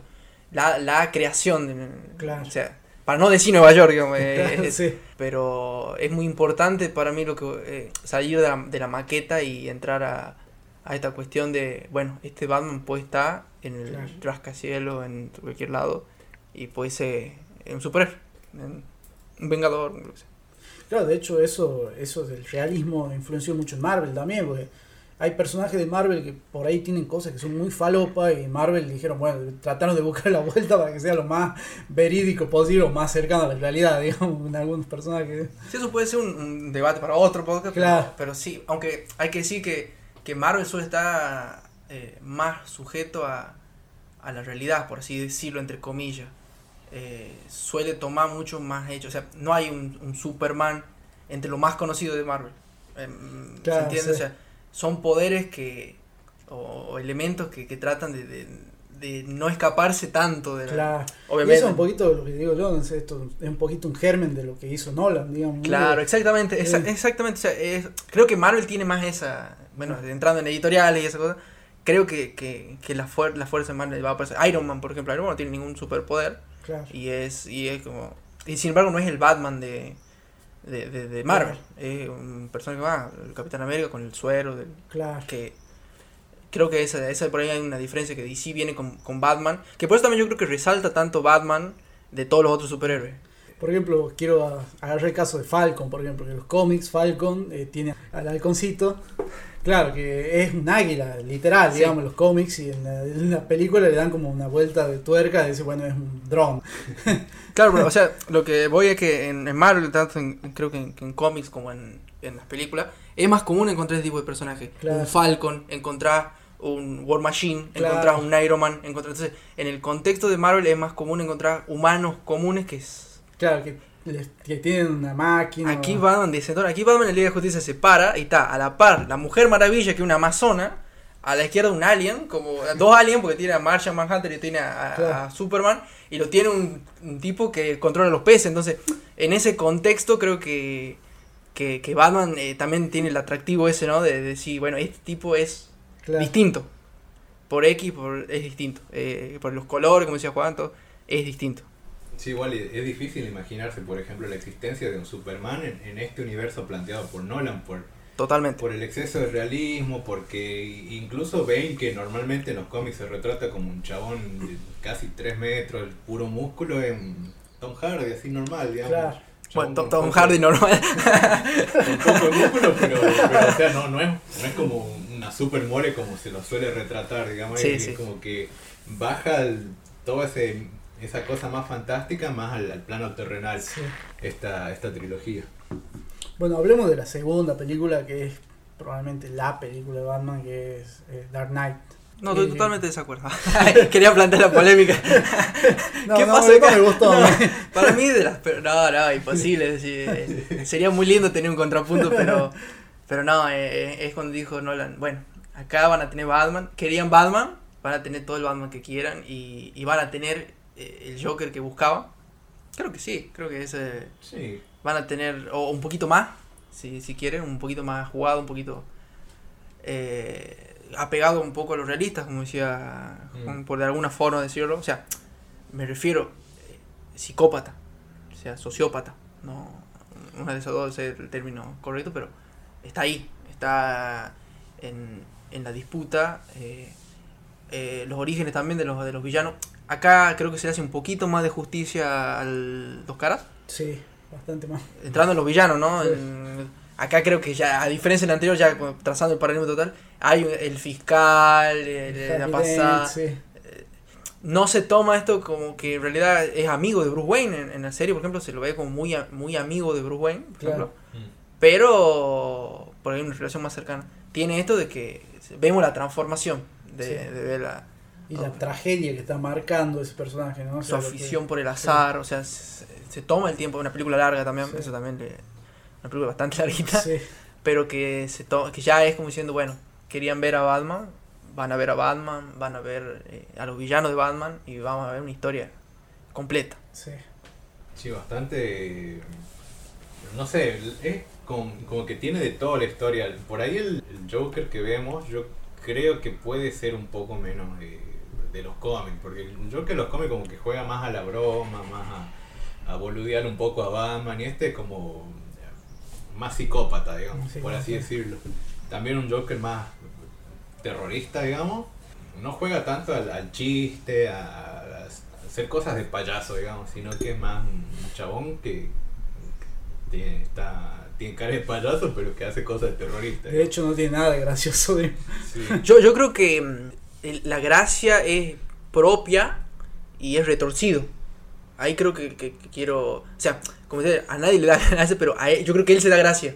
Creo que ese es un, poco el- el- el- la, la identidad del personaje, digamos, diciendo, a, a absolutamente nadie le da gracia y él te hace desaparecer un lápiz de la manera que lo hace desaparecer. O sea, yo creo que él se está riendo, te, te da la, la, la sensación de que él está disfrutando y para él es un gran chiste, digamos, el, el, esas, esas situaciones, digamos, que uno puede decir, bueno, para flaco, te está, te, te está, te está yendo un poquito y él, y él está...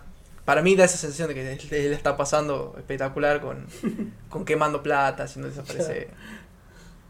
No, bueno, y hay que remarcar la actuación de Heath Ledger, ¿no? Que también es algo que quedó para la historia del cine, ganó el, el Oscar de manera póstuma, porque bueno, después tuvo una tragedia, se suicidó y qué sé yo. Pero bueno, hasta ese momento, que de hecho fue muy cuestionado también el casting previo, también mucha gente no venía a ese secreto de la montaña, hacer otras cosas. Y obviamente los fanáticos no quieren saber nada Heath Ledger, digamos, y terminó haciendo, se- o sea, se terminó comiendo la película, digamos. Nunca Eh, pasó eso de que ven un, un actor cuestionado de una película romántica. No, te juro. Y, y bueno, eh, Hay que, hay que ver la película para sí, eh, sobre el Joker. Hay que, hay que ver la película para decir, este tipo viene... ¿Qué hace? ¿Qué hace de actor? O sea, se suele tener esa idea de que se juzga mucho a ver, en lugar de, de mirar y decir, bueno, este tipo no me ha gustado como actor, eh, decir, no, este no, no va ahí, no va a funcionar, mira lo que viene a hacer, viene de, como decir, de Secreto en la Montaña, viene de cosas, esto va a ser una, una tragedia. Hay unas películas, flaco, primero, y después esperemos a ver qué hace, Claro. y ya, después con, con, con lo que vemos, digo, bueno, sabe que le quedó medio grandecito el, el papel y, y no, no, va, este Claro. muchacho ha demostrado que, que, así- que se actúa, sí, Hay, trabaja de actuar. eso le iba a decir recién, se me había ido la idea, que independientemente de lo que nosotros pensemos acá, eh, cuál fue el mejor Joker, creo que para la gran mayoría de la gente Heath Ledger es el mejor. ¿eh? Eh, aunque independientemente de lo que nosotros creamos, Sí, así, si analizamos actuación, para la gente quedó como que el Joker es Heath Ledger, digamos. O sea, Sí, eh, eh, No, para mí el Joker es Jared Leto. no, es Hitler, chico. Jared Leto. es lo menos Joker que pueda haber.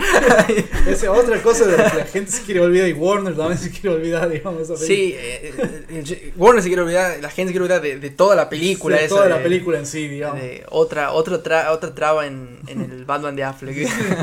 Te juro. Eh, sí, Jared Leto no, no.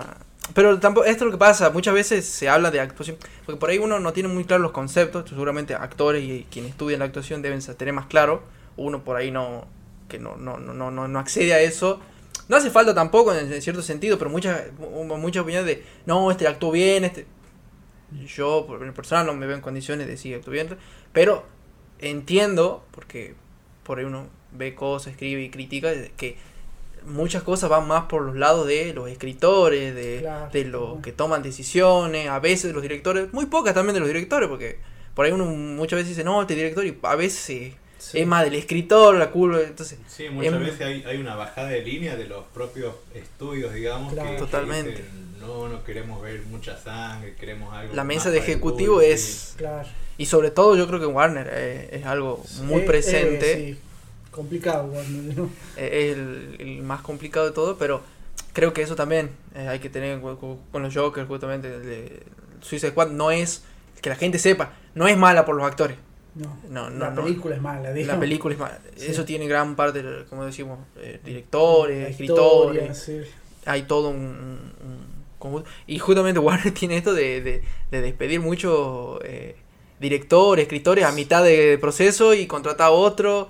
Y, ya pasó en muchas películas, sobre todo de superhéroes, que, Eh, que va por ahí. un poquito del tema, de hecho con la película de Flash, que quieren sacar ahora dentro del Mm. tiempo, están teniendo algunos problemas, están haciendo reshoots, unas cosas ahí, porque no hay cosas que al estudio no les convence, qué sé yo, entonces bueno, eso te da una idea de cómo es Warner. Warner es, es un, un Sí. lío aparte. Sí. Bueno, pasemos ya a la última película de Nolan, que es como, a mí, para mí la más flojita de las tres, para mí. Pero no es mala. Ahora no me es tengo que mala. pelear con Santiago. No es mala la película, me, me gustó. La primera vez que la vi me encantó y después cuando la fui viendo otra vez como que no me gusta tanto. Pero hay algunos momentos que me encantan esa película, por ejemplo cuando Bruce Wayne sale del, del pozo Mm. eh, o cuando vuelve, viste, la primera vez, la, la primera aparición de Batman en la moto, es, eh, hasta el día de hoy digo, veo esa escena y digo, uh, qué buena escena. ¿Qué, qué les dejó a ustedes la- e- este cierre? ¿Qué les pareció a ustedes este cierre de la trilogía? Eh, esta sí la vi yo en el cine. Hice toda la previa de verme las dos anteriores, caer, caer todo manija. Y salí un poco decepcionado. La verdad, con la primera vez que la vi me acuerdo que, no sé, venía de algo súper. O sea, tampoco voy a decir, la película es muy buena, es tremenda. Pero si las compara con la otra dos, capaz que baja un poquito. Claro, es el tema, sí, que las otras dos para mí son muy buenas. ¿no? Sí, baja un poquito, lo que no quiere decir que la película sea mala. A mí me, me gusta mucho, de hecho, el, el Bane, que lo venimos hablando ya hace rato, es, es muy bueno. O sea, es un chabón que, que tiene un buen plan, está se anticipa a, la- a Batman, le, le, le roba el, el, el- el batimóvil, digamos.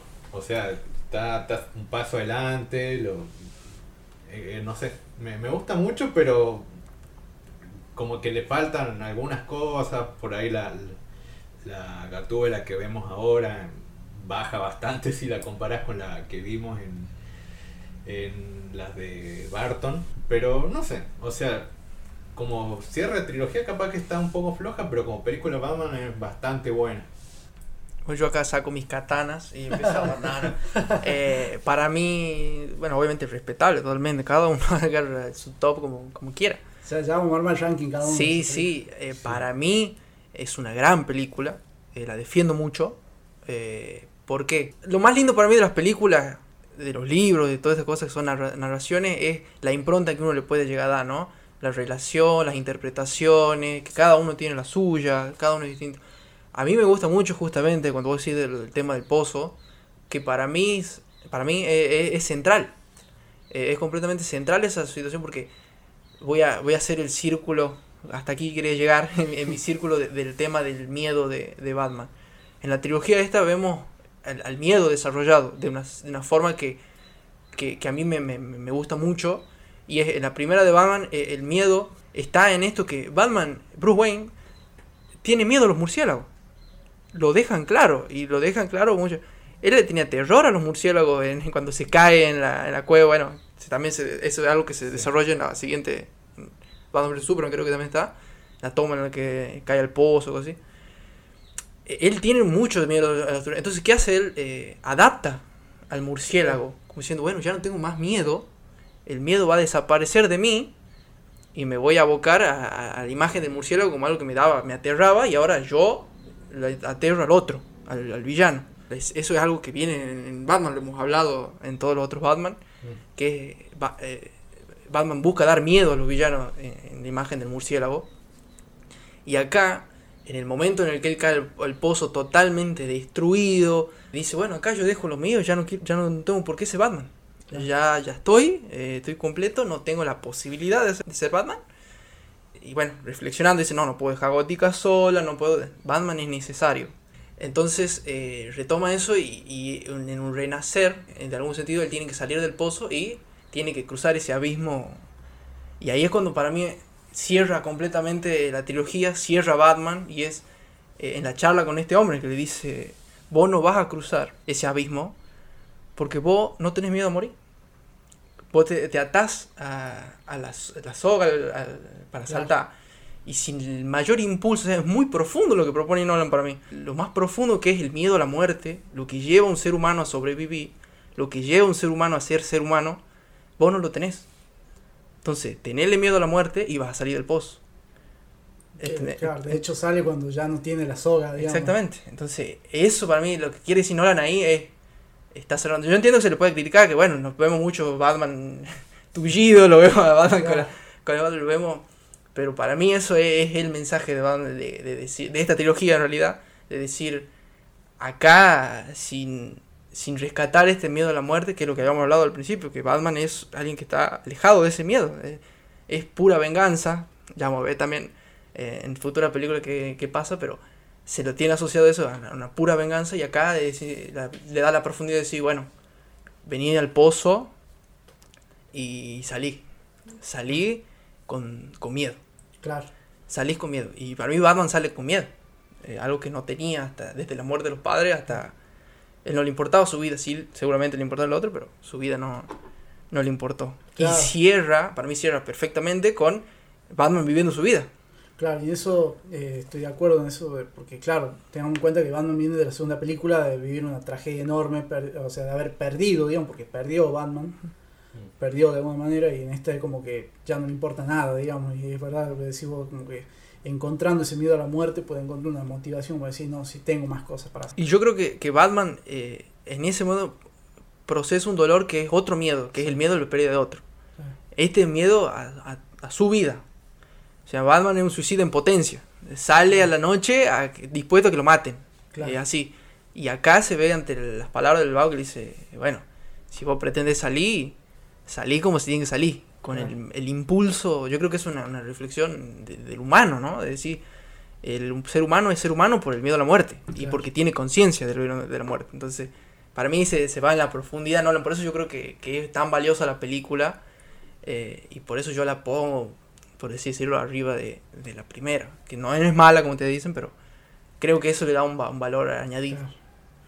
Claro. Bueno, y a mí me, a mí me gusta mucho el final, cuando tiene ese pequeño intercambio con Gordon, cuando Batman va dispuesto a ir con la bomba y qué sé yo. Y eh, un poco esto es algo que se malinterpretó por mucho tiempo que eh, muchos dijeron que no, que la película plantea que cualquiera puede ser Batman, no, para mí no es que cualquiera puede ser Batman, sino que cualquiera puede ser un héroe con pequeñas acciones, como él le dice que vos también fuiste un héroe cuando me pusiste un abrigo, cuando yo estaba triste después de perder a mis padres. Entonces en ese sentido me, me gustó ese cierre final de la película. Gran Gordon Gary Oldman. No, Eh, es Gordon. es el mejor. Sacado de, de- del, del cómic, eh, Sí, puesto tal ahí, cual, tal copiar, cual. pegar y Y bueno, y Alfred también, que es muy importante, las tres películas, no lo hemos mencionado, Michael Caine. Pasemos ya a las, las- las últimas dos sagas que tiene el personaje de Batman, que es la de Zack Snyder, que tiene dos películas. eh, una es Batman vs Superman y la otra es Justice League, primero con Joss Whedon y primero que la vamos a obviar, digamos, y la película extendida de estoy Zack totalmente de acuerdo en, en omitir la de Joe Whedon porque básicamente es un cambio a la, a la que yo tomaría como canónica, digamos. Las dos fueron, creo, amadas y odiadas por igual, digamos, por... No sé si alguna película alguna vez, eh, eh, las dos pasó exactamente lo mismo. Generó una grieta entre los que adoran las dos películas de Batman vs Superman y la de Justice League y las que dicen que es una cagada. Pero ¿qué opinan ustedes de esto? Yo creo que es el, de la opinión distinta en varias pero en esta creo que sí, porque a mí no me gustó la el Batman vs Superman. Creo que, que la segunda mitad es lo que. La, segunda mitad, la mitad para adelante, o sea, para el final, creo que a mí lo que más me, me acobarda de la película, por decir, no, qué peliculón. Creo que, como de- decía Juan, esa, esa resolución del conflicto, creo que hubiera sido mucho más interesante, algo un poquito más fiel.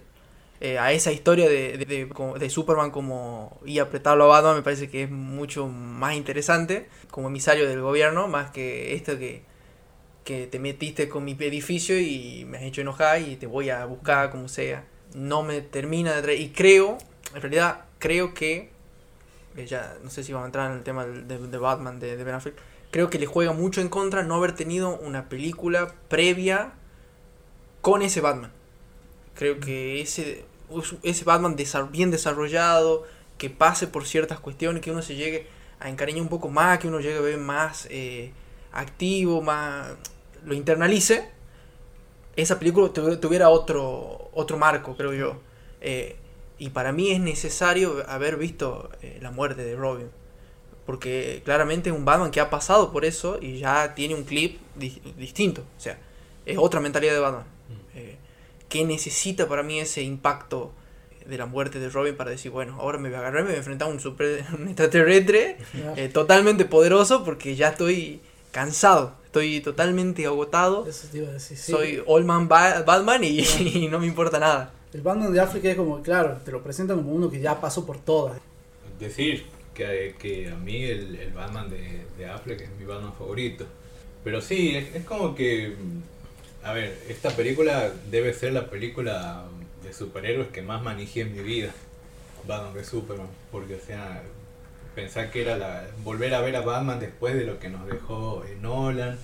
Encima enfrentarse a Superman. eh, o sea, yo estaba totalmente emocionado cuando se estrenó.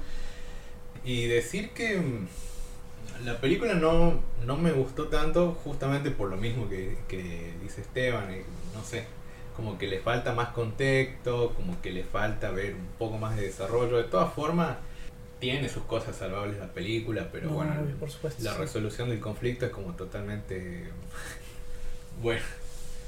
Eh, pero qué sé yo, está, está bueno, aparece Wonder Woman, eh, tiene bastante, pero también tiene bastante malo.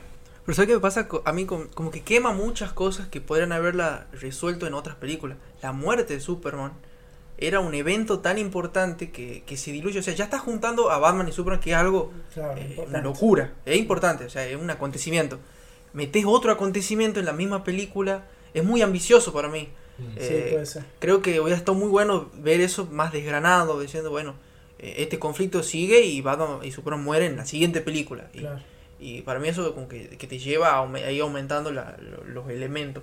Y que después de venga en la Liga de la Justicia, eh, sobre todo de Zack Snyder, que ya es un Superman resucitado junto con los otros, creo que ahí ha quedado muy floja. eh, eh, eh, va- queda muy aislada, entonces cuesta tener peso, porque la primera, eh, eh, la primera hora es bastante buena, o sea, está muy bien la película. Pero para mí eso, como que tiene mucho y muy. como que quiero meter todo, todo, todo muy apurado, entonces eso ya como que. Sí, quiero, quiero rescatar algo de lo que dicen ustedes en cuanto a lo del apuro, digamos. O sea, tengan en cuenta que del otro lado tenemos a Marvel, que empezó a hacer su universo cinematográfico, que le estaba yendo muy bien. Yo no, nunca lo dice, obviamente Warner nunca lo va a decir, pero no sé, yo a mí a veces con estas dos películas, con Justice League y con Batman vs Superman, me da sensación como que quisieron hacer algo como eso, pero en tres películas. Algo que a Marvel le había tomado como 15, un universo compartido con muchos personajes. Eh, a mí lo que me pasa con esta película también es que yo no vi la versión del cine.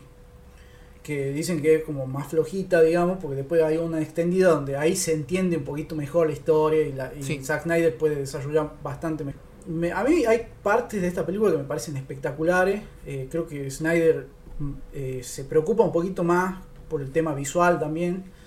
Pero la historia es un quilombo, como dicen ustedes, como que quisieron meter un montón de cosas en una, en una sola película y, a veces, y no funciona. A, a mí Zack Snyder me, me pasa que justamente lo visual es muy importante. Para los que estén acostumbrados a, su, a sus películas, saben que algo de, de Zack Snyder es lo visual. Claro. O sea, Sí. Te das cuenta al toque. Y- exactamente, y a mí por ahí mucho me hace ruido esto, que es ca- prácticamente una publicidad de dos horas, o dos horas y media, ¿me entendés? Eh, una estética muy cuidada, me refiero. Y que eso uno no está acostumbrado muchas veces. En película hay- de hay- superhéroes no, por lo menos. Sí, o sea, me refiero, en el cine hay buenas estéticas, Wes Anderson, tiene muchos, Claro. muchos de que cuidan estética, pero una estética así, eh, cuida, tan cuidada como que por ahí muchas veces a mí me, me- me pasa con Watchmen, por ejemplo. Claro, Watchmen, claro, que es una, una, una película que, que, que choca por eso, porque está todo el tiempo, todo bien mostrada, y, y, y pasa un poco como en el HD, que en el HD eh, se ve bien y se empiezan a ver lo- lo- las imperfecciones de la piel, que no está mal, no está mal, pero me da ese efecto, digamos, como que eh, me, me, me no sé si incomoda, pero me, me, pone en eso de, de decir, eh, bueno, es algo característico del director y que, que haya tomado este, este camino de hacer estas películas me, me, me produce este ida y vuelta, digamos, decir, bueno, para nada, o sea, defiendo totalmente la versión extendida de la Liga de la Justicia, por ejemplo. No tengo Claro. nada, me gusta Watchmen, no, no tengo nada en contra, pero esta Batman vs Superman me parece ahí el, Mm. ahí me Sí. parece el problema. Sí, a mí me parece una película regular, ni buena ni mala. O sea, no, no, como vos decís, no me quiero ni ubicar en ningún lado de la, de la grieta. O sea, para mí tiene cosas muy buenas que vos la ves a veces la encontrás. Yo cuando la encuentro en la tele me quedo viéndola. O sea, que hay otra película como Justice League, no me pasa eso. la de Josh Whedon no me pasa eso, digamos. Pero con esta sí, si me la encuentro en la tele, yo me quedo viendo. Y hay cosas que son muy rescatables. Todas las partes de Ben Affleck me encantan, porque coincido con Juan, para mí es el mejor, pero ya vamos a ir a eso. Pero bueno, no sé, para mí también se apuraron, no sé. No sé cuánto tuvo que ver en esto Zack Snyder y el estudio. Capaz que el estudio, me inclino más porque el estudio quería adelantar cosas cuando en realidad se podrían haber tomado su tiempo para contarlas de otra forma. Si el universo DC es riquísimo y lo podés hacer en muchas historias. Yo digamos. creo que, que totalmente. Yo creo que es muy sabido esto como digo, de las noticias de que hay tires y aflojes entre lo- los directores y yo creo que últimamente son más permeables y las noticias que llegan es esa, digamos, que, que hay más. Pero había una época de que Warner era buscar eh, el impacto. Y es como te digo, si a vos te venden un cómic como Batman vs Superman y en ese Batman vs Superman ya te ponen la- otro acontecimiento, una reunión de Día de Justicia, una reunión, uno con el cómic dice, ah, pará, dame otro, otro volumen, dame otra Claro. eh, sentís mucho y, y tiene que ver con esto que vos decías, la apurada, que al frente estaban haciendo algo, pero al frente estaban haciendo algo que ha llevado su tiempo, Claro, que, se ha ido casi 10 años, cocinando, claro. que, que se han ido presentando, que, que ha tenido sus declives. eh, hay películas como Thor, digamos, que no han sido una locura. Y, y son cosas que para mí se, se tienen que pasar. Para llegar a, a Claro. tener que sembrar para cosechar. Claro, Eh, tal cual. si ya querés cosechar lo que no has sembrado, bueno, va a salir un Batman Super. Claro, y Marvel fue muy inteligente en ese sentido, por ejemplo, lo que decís vos de Thor, por ejemplo. Si la película de Thor es un fracaso, vos decís, bueno, está bien, la película de Thor, la siguiente la mejorará, digamos, pero no es la película de los Avengers que es un Totalmente. fracaso, y Th- Thor un personaje marginado de alguna Claro. forma. Claro. En cuanto a Marvel, ¿no? Claro. En cambio, DC ahora como que, eh, quemó dos eventos muy importantes, que es lo que decían ustedes, lo de la, la pelea de Batman vs Superman y la muerte de Superman. Son eventos muy importantes, lo han quemado en una sola película. digamos. Entonces, bueno. Esta película siguió, levantó críticas, elogios, todo, todos sabemos. Zack Snyder estaba en el rodaje de lo que iba a ser Justice League, eh, tuvo un- una tragedia familiar, qué sé yo, tuvo que irse del rodaje, agarró Joss Whedon, fue un fracaso. Había como un rumor de que había una versión distinta a la que había mostrado en el cine, qué sé yo. Y Eso me encantan los rumores. Sí. Porque son rumores implantados, Claro. entre comillas, te comillas. Por... Hay una versión ahí. Hay una versión que no sería la de Joss Whedon, digamos. Que la hizo alguien que no voy a decir quién, quién soy, la hizo. Claro, entonces el fandom se empezó a poner como loco, muestren esto, muestren esto, y se armó toda una campaña en las redes. Y bueno, con, el, con la apertura de HBO Max, la plataforma, qué sé yo, se, uno de los primeros estrenos fue Justice League, eh, versión extendida, eh, que dura cuatro horas, que es una duración muy polémica. Pero bueno, creo que mejora bastante la versión de Whedon, digamos. No sé qué tienen ustedes para decir, ¿les gustó cuando la vieron en su momento? O sea, el año pasado, digamos, estaba muy Yo, fresco yo soy un, un- una persona que se va a retractar, porque, bueno, no, no sé. Había visto la, la versión de Josh Whedon, como toda, no me pareció, no me pareció tan mala tampoco, o sea, me pareció, no le hacía justicia a justi- a lo que es la Liga de la Justicia, pero digo, bueno, con lo que viene pasando, Claro. es una más. También hay que poner en contexto que venía de Escuadrón Suicida. Esa sí no me había... No, no me- digamos. También- Entonces, eh, había un clima en las películas diciendo, bueno, agarremos lo que hay. Agarramos esta película. Y cuando se anunció que se iba a estrenar esta, digo, ¿para qué? ¿para qué me va a poner esta película? No va a mejorar en nada, absolutamente. Eh, acá tengo que decir, la boca completamente tapada. Es espectacular la película. de Menos mal que hicieron eso. O sea, me retracto de haber pensado que esa última hora, última hora y media de la película, eh, para mí cambia completamente lo que, lo que se quería mostrar eh, de la película. Ciertos pequeños cambios que se hacen sobre que Darkseid haya estado acá en la Tierra. Una mucho mejor construcción que villano. ese, ese momento, o sea, tiene pequeños detalles que, que vos decís, pero ¿por qué? ¿Por qué? Eh, ¿Por qué? Esa es la, la pregunta. Claro. ¿Por qué saca, eh, decidiste sacar, por qué decidiste sacar esta decapitación espectacular por el, por lo que has puesto, por, por un, rescatar una familia en, Muy de Joss Whedon, eso igual. Sí, no. No, no, no, no, no veo esa. eh, Y creo que está bueno que hayan. Capaz que el formato, esto que se rumoraba de que iba a ser primero una serie en lugar de un- una película, Ah, es verdad. que se iba a sí. dividir en capítulos, que la película está dividida en capítulos. Claro, sí. Eh, entiendo yo que por ahí capaz que dicen, no, pero sí, el capítulo 1 y 2 va a ser lo mismo que han visto, no van a esperar, hasta el tercero y el cuarto que ya es la locura máxima. Y yo creo que eso sí, defiendo mucho la, la de Zack Snyder y otra cosa de Joe Whedon. No me saqué a Marcia Manhunt en esa postcrédito. No me lo saqué, lo estoy esperando desde que se desde que la Liga de Justicia y Liga de la Justicia, porque eso también en la serie animada es muy importante en, en Sí, el grupo. en DC en general es como muy importante. Eh, ¿no? eh, eh, muy yo, importantes. yo vengo con esa imagen de ahí, de decir, bueno, este es un personaje principal de la Liga de la Justicia, no es de esos que van apareciendo, el hombre elástico, por ejemplo, va apareciendo, ¿me entiendes? Este es un personaje fundante de la Liga de la Justicia y, y haberlo sacado me parece un error.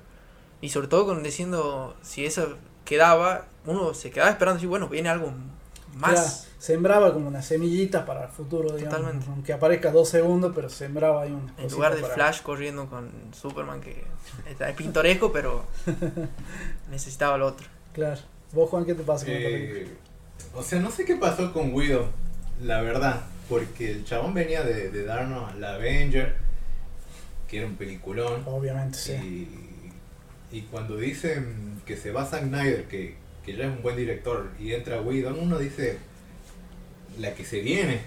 Y como dice, no le hace justicia a la Liga de la Justicia, como que muy flojita. Me, gustó más, eh, obviamente, la, la versión que sacaron posterior, pero ¿por qué, ¿por qué esa necesidad de tener que corregir cosas después?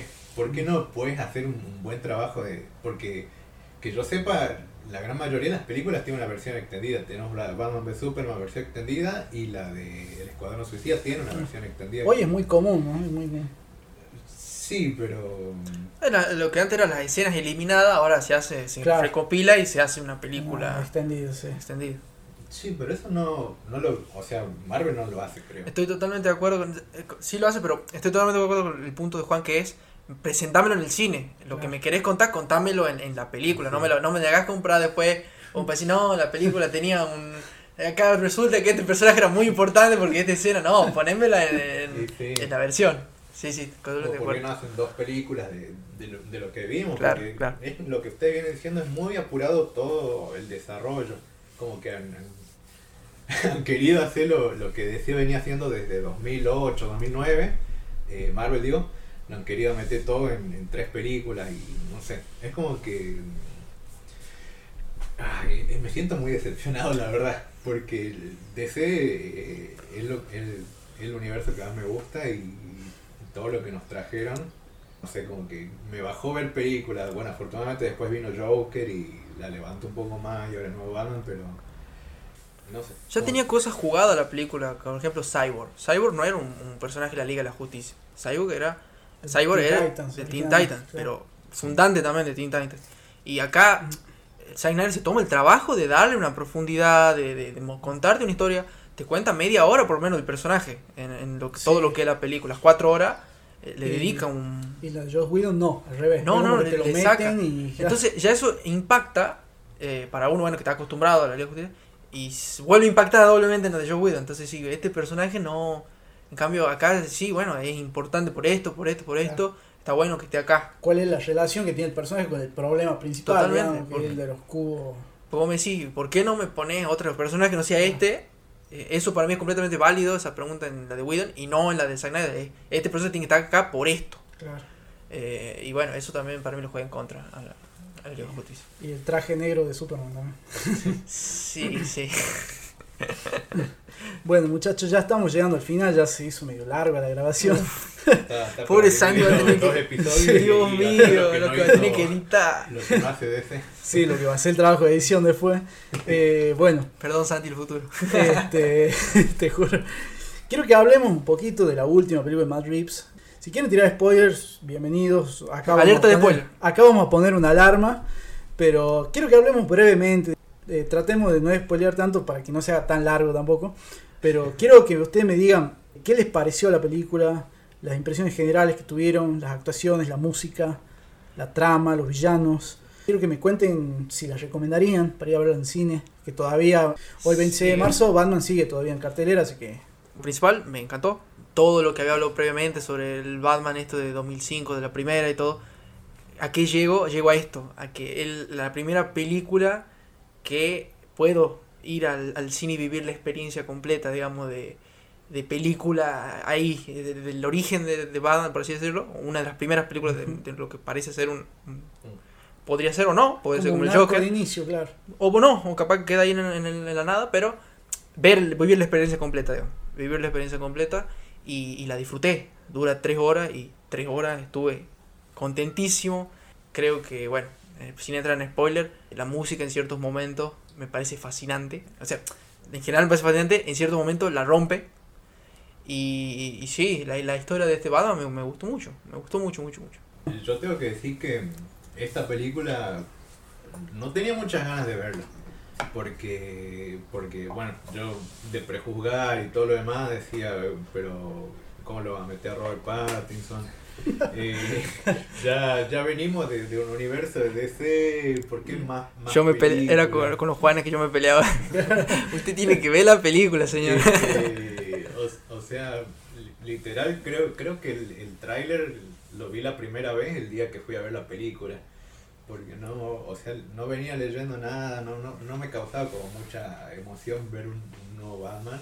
Porque por todo lo que ya veníamos viendo, digamos.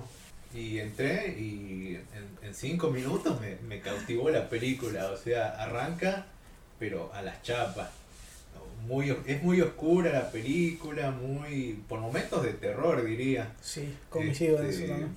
Muy, no sé, como que me creo que es el de, de todas las películas quizás el retrato de, de una ciudad gótica más fiel a por ahí la oscuridad que se plantea en los cómics. eh, Mm, es como es una ciudad muy corrompida, el- eh, hay un, un arco muy sobre el- todo el tema de la corrupción en, en, en Gótica y en, y en los que comandan, dirigen la ciudad, digamos. Me parece, no, no sé, o sea, si llegan a escuchar esto y todavía siguen el cine, vayan a verla, porque está, eh, es tremenda.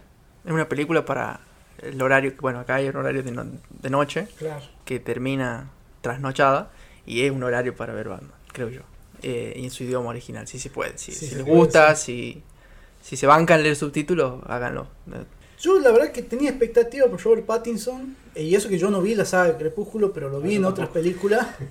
El y Lighthouse, Es un buen, Lighthouse es, está... es tremendo. A mí me parece un gran actor. Desde el principio conozco gente que no le gustó, que le aburrió, pero a mí me enganchó del primer minuto, me gustó la música, la estética, me gusta que es la primera película de Batman, creo que vamos a ver el cine, Sí. que realmente se siente una película de Batman. Eh, tiene todo este tono de policial noir, de detective, de misterio. Me recreo un Robert Pattinson eh, haciendo de un Batman que recién está iniciando, digamos que lleva como su segundo año en Gótica.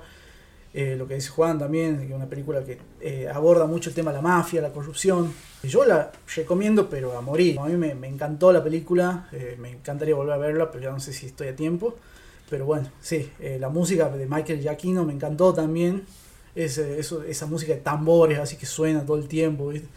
la interpretación, bueno, soy Kravitz como Catwoman también me parece que está muy bien.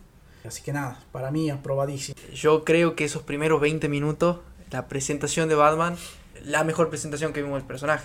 Está la de Barton cuando aparece en la sombra Batman y, se, y levanta las alas, así, eh, eh, Keaton. Pero esta de, de todo el monólogo con el que arranca eh, Batman, eh, con esto de, de- de- infundirle miedo a los villanos, de, la presencia de Batman, de, de Batman, te lo muestra como diciendo, no sabes si te va a aparecer o no, si te toca. Claro, eso, eso es buenísimo, ¿no? Eso de que muestran la señal de Batman, digamos, y es como que todos dicen, podría estar en cualquier lado, ¿viste? Podrías tener ahí en el rincón. Me, me empiezo a, a ver por las dudas porque me toca a mí. Si me toca a mí, estoy totalmente perdido. Batman suele elegir eh, conflictos poderosos, pero capaz que en una de esas está haciendo un graffiti y te cae, Claro. te toca el hombro y dice, ¿qué hace papi? Claro. Y ya está, ¿me entendés? Ya, ya te da miedo. Entonces, arranca con eso, arranca con una escena que me hace acordar mucho a Joker, eso que pasa en subte, eh, de la gente pintada y esas cosas. Mm, No, sí, no me hace acordar, pero, mucho eso pero me, me lleva a eso como un Sí. pequeño guiño. Por eso en esos 20 minutos yo compré totalmente la el, el Batman, entonces eso me ayudó a mí a decir tres horas pasan y la voy a ver. Para mí el, el punto alto es la persecución de, de- del pingüino, eh, la música, como había de Giaquino, Giaquino viene metiendo hit Sí, tras hit, viene- viene, de, viene de- rompiendo de- mal, viene de digamos, sí. Spider-Man, de- viene Sí, y ahora sí. te trae esto.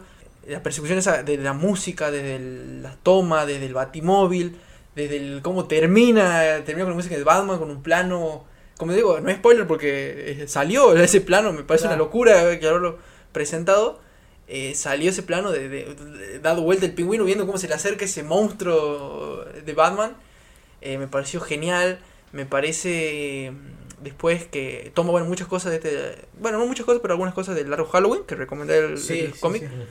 Eh, me acuerdo me acuerdo haber pensado justamente en ese cómic en el momento en el que le pasa lo que le pasa a Alfred en, Mm. en los Wayne todas esas cosas me, me pasa que se encara el miedo como veníamos hablando ya que esto es recurrente en Batman y como venimos hablando del podcast el miedo y este miedo desde el lado de una frase que él dice es nunca pensé que volvería a sentir el miedo de este miedo que es el miedo de perder a alguien o sea si no le han hablado del miedo de la vida propia él habla de la vida del otro que por ahí puede ser un poco más doloroso eh, más, más sí más doloroso de perder a alguien querido Claro. como es Alfred, digamos que Alfred es un Batman joven, que se nota que es joven, se lo nota inexperimentado, eh, se mandan muchas cosas que un Batman ya experimenta y dice, no, Claro. esto no lo voy a hacer. Eh, me gusta ese detalle que siempre va en dos lados, eh, como muy característico y, y me gusta que le haya im- implementado eso. Y me gusta eh, el, el trasfondo de la mafia. Como decía, policial, noir. Tiene a- a- al acertijo como principal villano, porque eso está en los trailers, se ve todo. Tiene esta secuencia de que el acertijo está bien aprovechado. Eso también es algo que, Mm. que rescato mucho, que el Riddler acá, a diferencia de Jim Carrey, es un personaje de peso. Es un personaje que lo lleva a Batman al, al enojo, lo, lo, lo va llevando donde él quiere. eh, lo toma Batman como un igual, porque él dice, vos también sos un loco que Claro. estás saliendo y yo soy otro loco que estamos haciendo justicia, vos hacerla de tu forma Claro. y yo la hago por medio de descubrir la corrupción de Gotham, que es lo que, ha- que lo que, lo que hace el acertijo en esta película. Me encantó eso, me encantó cómo termina, cómo se resuelve. eh, me encantó que hayan aparecido estos personajes mafiosos muy de los cómics, de las series, eh, Mm. Falcone, Sí. Maroni, bueno, Maroni se lo menciona, pero Sí. eh, estos que también, para el que entiende Batman, eh, o sea, creo que tiene muchos puntos fuertes como para decir, bueno, acá hay una película de Batman, una buena película de Batman. sí. Eh, y, y que esto también que tiene mucho de muchos villanos es igual a malo, igual a no buen, no tiene buena calidad. Claro. Y esto es relativo, digamos. y es totalmente ya venimos de una Sí. que- y ahora viene esta película que te dice, "No, yo con esto villano te hago maravilla." Y sí, yo creo que es todo el punto. Y también fui así sin mucha idea y me encontré con una gran sorpresa ahí, eh, un personaje que aparece que yo digo, "Epa, se la están tomando en serio la cuestión." Eh, no, me, me, me gustó esos elementos, me hacen, bueno, sumado a, a Catwoman, sumado a... Y como que le voy agregando cosas más que restar. Sí, y arranca cinco minutos y es tremendo, digamos, porque arranca con, con el, el alcalde, creo que era. Claro, viendo, viendo, eh, cómo lo critican las noticias, está solo en su casa y en un momento se corre y, y está el Riddler atrás. Y la manera sádica que lo mata, eh, el acertijo que le, le, le saca el, le corta el dedo, como muy muy fuerte. No sé, yo lo he visto en- No sé, me, voló la cabeza. Arranca a, a las chapas y de ahí el, desarrollo de Batman. Una gótica muy oscura. Creo que de todas las películas que ha tenido es la que mejor refleja eh, la ciudad Gotham que, que hemos visto en los cómics. Eh, es una locura. O Es, sea, es una Gotham con más personalidad, ¿no? Sí. La, la que tiene más personalidad, digamos, de las me, películas. me la creo un poco más que, que, que la, la de Nolan, por ejemplo. Claro. Porque el Nolan es muy realista, pero este es como que el más fiel a. Ah, claro, las historias de Batman. ¿no? Claro, a- al, al contexto, al, al- al trasfondo de Batman. Y está bueno que juega con. eh, acá cambian algunas cosas. eh, entre otras cosas, se establece que la mamá de, de Batman es una Arkham. Eh, y como muchos saben, los Arkham como que tienen una historia familiar de tener eh, problemas mentales. Entonces, eh, acá se puede jugar con el tema de que Batman quizás también tiene algún trastorno mental y justamente es lo que... Y ahí toma el nombre del asilo, ¿no? El- Claro, el Arkham. Arkham. Eh, Claro, Amadeus Arkham es el fumador, el Eh, fundador del, del, ar- del asilo. Seguramente era fumado, no, no lo descartemos. Estamos, estamos fundidos ya. Está, está bueno, digamos, se juega mucho con el tema de la psiquis del personaje, una historia muy oscura. Creo que, el, como dice el punto alto de la película, es la persecución de- del pingüino. Un pingüino también muy, muy bueno el personaje, todo el tema de cómo maneja su club, de cómo entre todos entre todos se conocen, digamos, sabe, todos tienen un vínculo con alguno, eh, cómo Falcone maneja los hilos por detrás. eh, es una locura la, la película. Por ahí lo, lo que podría llegar a criticar es la, el, el último acertijo que plantea, el de la rata alada. Siento que se extiende demasiado, siento que es muy rebuscada la, cómo lo resuelven. Eso más que nada y, y poco más, qué sé yo, en la, por ejemplo en la escena donde, donde explota el chabón, el, el- el que era el, el que estaba encubierto. Eso por ahí no, no me gustó que literal la bomba le explota en la cara a Batman y el chabón sale, Sí, sale tranqui, digamos. Sí. Pero más allá de eso, poco que criticarle a la película. Me encantó de principio a fin. Capaz que se te puede hacer larga, pero si la ves eh, descansada y todo lo demás, no, no hay forma que no, no te guste, digamos. Bueno, ustedes dijeron casi todo. Yo quiero decir una sola escena que a mí me voló la cabeza, que es, es la escena inmediatamente después de cuando le explota la bomba y se despierta Batman rodeado de policía. Esa escena me, me encantó, aparte por la forma en la que está filmada, digamos, cuando Batman se despierta, está todo así desesperado porque está... Y él ya está, viste, dispuesto a caerse a piña, ¿viste? todos los policías. Es buenísimo eso, es buenísimo. Y bueno, y esto también remarca la relación de Gordon con Batman, ¿no? Qué importante que es a lo largo de la película esa relación. Y me, me gusta mucho esa parte, ¿viste? Cuando Gordon le dice, bueno, váyanse todos, quiero hablar yo con él a solas, ¿viste? La frase de Batman en esa escena es buenísima. Eso dice, te tenía que meter preso por pegarle a uno. No, le pego a tres. Así es, buenísimo. Eh, y, y también rememoro un poco eso de Nolan en, en- no sé si les pasó eso de, de estar cerrado con los policías y, Sí, y esa escena icónica de Nolan de Joker aplaudiendo Sí, a Gordon y todo. Mm. O sea, como que te, te- tiene como esos pequeños guiños que, que están cuidados para mí en la película Sí. de- a, a otras adaptaciones. tal cual, vieron cuando Gordon se acerca, ¿viste? Como para enojar y dice, che, mira, vos tenés que irte ya de acá. Le, le está haciendo los papeles, es lo que hablamos. Tenés que irte ya de acá porque te van a, te van a fajar. Y bueno, y ahí ven cómo, cómo Batman escapa, qué sé yo, también de una forma medio falible, ¿no? Porque uno esperaba por las, de las películas anteriores decir, bueno, va a desplegar a capa, va a salir así majestuoso. Se, se puso el trajecito ese de ardilla, ¿vieron? Sí, eso, eso es lo que a mí más quedó me... hecho mierda el vago, así. Yo creo que ahí había- tenía que haber tomado una licencia y bueno, abrí la capa y bajar así, con más dignidad que eso. que- Pero me lo recreo igual, como es un Batman joven, digamos. Es un. Batman que recibe mucho. Claro. Y, y recibir muchos golpes creo que está esto tan bueno que es la... Sí. Y siento que aprende a lo largo de la película digamos, Sí, de sí. muchas cosas, y Eh, no solo su, su cuestión con el miedo y la venganza, sino también Es la eh, forma el- de trabajar, El, giro de, de estas películas es, es un círculo claro, eh, bastante completo. Y arranca con eso, con un Batman que tiene una experiencia y acá pasa por muchas cosas. Alfred en peligro, conoce a lo que es Selina, eh, Catwoman, Claro. eh, pasa, eh, conoce. Algo que me, me gustó mucho de la película es que el, mu- el mundo, el, el under, el mundo criminal es desconocido para ese Batman. claro. Eh, entra como diciendo, ah, este club, no, hay otro club atrás del club. Claro. Y eso, y es como que dice, ah, ¿cómo que hay un tipo totalmente inteligente que, Claro. que los hace? Entonces, eh, eh, yo creo que lo que hace Rift en esta es espectacular.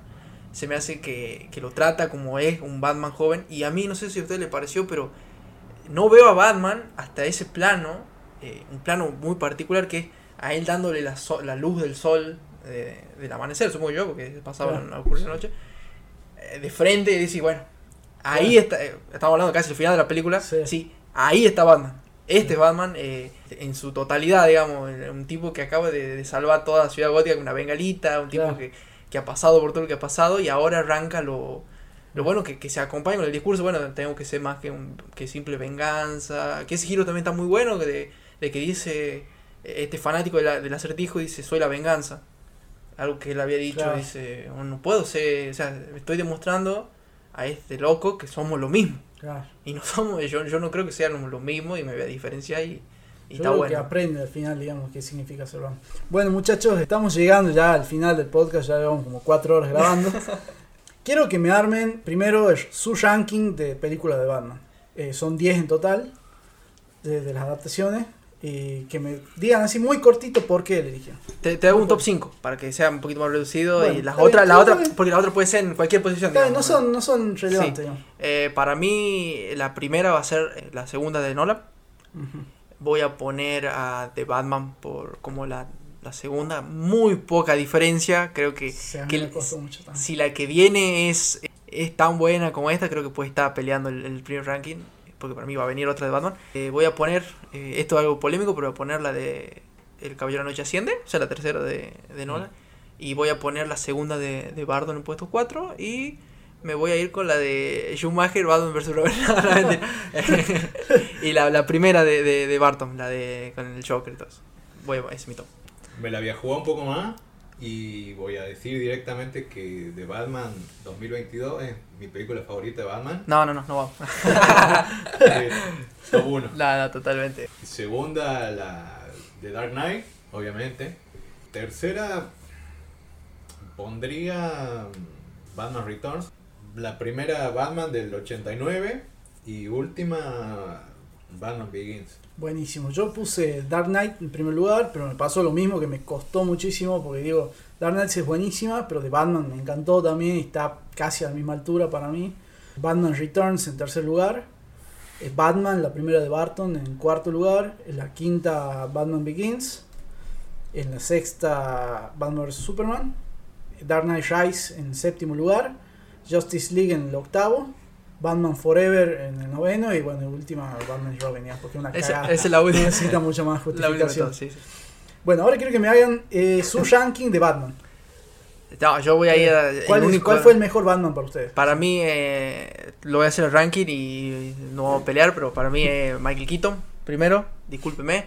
Ah, Segundo, voy a poner a, a Pattinson, me gustó. Eh, me gustó él y me gustó como Bruce Wayne, me gustó como Batman. Me gustó hacerlo mucho de, de, de Christian Bell mal, como que no es un gran Batman. Va a ir Ben Affleck antes y va a ir abajo Bale. Eh, ese es el top que puedo armar. Y bueno, y quinto Adam West porque es muy icónico para no Sí. ponerlo. Yo lo puse también. Sí, sí, es imposible. Y es la imagen de, de- del Batman Sí. que uno podría tener. Yo ya lo dije, eh, para mí el mejor Batman eh, es Batfleck. O sea, no sé, me, me creo mucho que el chabón es, eh, eh, es Bruce Wayne. Como que el, el personaje le, le cae perfecto. No es su culpa que el- la historia que, que protagonizó sea una mierda, pero, pero bueno, eh, no sé, me gusta su actuación, me, me creo que ese chabón es, es Batman. Eh, segundo, me la jugado por eh, Robert Pattinson, porque, a ver, no siento que, que sea muy Bruce Wayne, porque el, Bruce Wayne que estamos viendo, como ya lo dijimos antes, es un chabón filántropo que, que tira facha, que tiene las minas, este como más medio emo, pero aún así eh, siento que está bien porque va acorde al, al tono de la película. El tercero, Christian Bale, porque Christian Bale, o sea, no, es, un buen, es un buen Batman, digo. Y siento que ya hace mucho el- el Bruce Wayne de, que estamos acostumbrados, más, más ricachón y todo lo demás. Cuarto, Adam West. Porque me parece que, no sé, o sea, es el chabón que se que fue Batman un- una banda de tiempo hasta que volvimos a ver a Batman en, el cine. Y hasta el día de hoy se sigue referenciando a, a sus interpretaciones. Eh, y último, a Michael Keaton, porque bueno, es el que por ahí menos me, me, convenció en, su rol de, de Bruce Wayne. Bueno, yo puse, también coincido con Juan, para mí Ben Affleck es el mejor, Eh, lo siento como el Batman más cercano a los cómics por ahí, o como si a mí me preguntan cómo lo imagino Batman, pienso en Ben Affleck. Es lo mismo que vos, Juan. O sea, no tiene la culpa tampoco que las películas sean una poronga. Eh, segundo a Michael Keaton. No sé si porque sea el mejor, yo lo pongo en segundo lugar porque fue el primero que hizo eh, a Batman en las películas y siento que por estar en ese lugar creo que merece eh, Mm. tener como lugar ahí de, de- de notoriedad. Pattinson está tercero, para mí me gustó, me creí esto del Batman inmaduro que recién está dando sus primeros pasos en Gótica. Cuarto a Bale. A Bale lo que me pasa a mí que no sé, no me gusta tanto como Batman. Lo que pasa que es lo contrario a Ben Affleck, digamos, que las películas son tan buenas que quedó como instalado como que es el Batman. Sí. No sé si me parece tan bueno, pero pero bueno, igual es, es buenísimo. ¿no? Capaz que me van a fumar por esto que estoy diciendo. No, pero parte de lo que tiene Bale, como le puede también en el cuarto lugar, es, le queda bien, o sea, es un estándar. claro. Si tenés que buscar un actor estándar, Sí, tal eh, cual. eh, es ese, es Sí. Bale. Sí, sí, tal cual. Bueno, Adam West en quinto lugar por lo que hizo, por popularizar el personaje de Batman, por lo icónico que fue. Val Kilmer en sexto lugar y bueno, George Clooney, el pobre George Clooney en último lugar, digamos. ¿Algún famoso que le haya gustado así rápido ver de, como Batman? ¿Tienen alguno así que diga, a este me hubiera gustado que le den una oportunidad? Ay, no sé. Yo tengo uno. Buena pregunta. ¿A quién tenés vos? Para mí, Vigo Mortensen, en Sé que pensé en él también. la, la época post eh, Señor Mm. del Anillo, eh, para mí me hubiera gustado ver ahí un, un Vigo Mm. en Sí, Gotham. No sé qué sé que cuando vos dijiste pensé en él primero y digo, puede ser, pero le falta más, más lomo, ¿no? Sí, pero, pero eso se, eso Se se arregla, arregla. se arregla, se, sí. se arregla como a lo Marvel o se arregla a llena con. eso es lo de menos. Bueno, muchachos, llegamos al final del podcast. ¿Qué tal la pasaron? Muy bien, muy bueno, me encanta, me encanta hablar de, de sobre todo de película, de, de relatos. Me gusta mucho y muy contento muy- y muy agradecido por, por la invitación. Yo también, la verdad que venir a manejar Batman, a, contar años y años de fanatismo acá, y no, estoy la verdad contento de haber venido y que hablemos, hayamos hablado tanto y tan extendido, porque bueno, no sé, cuatro horas ya llevamos. Se Nos extendió sacamos, nos sí. sacamos toda la gana de... Este, te juro. Pero, pero sí, estoy la verdad eh, contento de, de que hayamos grabado esto. Capaz que no lo escuchan más de dos personas, pero la charla la tuvimos nosotros, así que ya está. No Para importa. mí, eso alcanza. No vamos a recomendar. Eh, si la gente quiere seguirlos en las redes, ¿cómo los puede encontrar? A mí, con mi nombre es Esteban Nieva o Esteban Nieva99. En, en Instagram y. Sí, en Instagram no. Síganme en, En Instagram. Twitter no. En Twitter no. No, no. yo- es que Twitter para mí es como mi, mi diario personal, digamos. No, no, no en, en- Instagram, en Instagram, pues sí. Eh, si me siguen en Instagram no van a ver mucho porque literal nunca subo nada, pero bueno, estoy... eh, creo que es, que estoy confundido porque los dos son parecidos. de- Ahí ya diste el. de que no lo usas. Instagram y de- y de Twitter, pero creo que el de Instagram es Juan Ursa todo seguido, Ursa con Z. Y el de Twitter, si me quieren hablar, ver hablando boludeces también, eh, Juan-Ursa. Creo que era así. Sí, no, síganlo a, a tanto Esteban como a Juan, porque a veces tiran recomendaciones de películas, qué sé yo, así que vayan a seguirlos en Twitter. Bueno, quiero agradecer a ustedes por haber venido, a la audiencia, bueno, a la gente que escucha el podcast. Ya saben, pueden encontrarlo como Bazar Chino Podcast en Instagram, pueden encontrarnos en Facebook. No olviden suscribirse al canal de Spotify y para quienes deseen hacer una contribución pueden encontrar en las historias destacadas de Instagram el link para el cafecito. Bueno, eso fue todo, Bazar Chino. Juan, Esteban, muchísimas gracias. Cuando ustedes quieran están invitados de nuevo. Así que nada, muchísimas gracias. Esto fue Bazar Chino. Nos estamos encontrando en el próximo capítulo del podcast.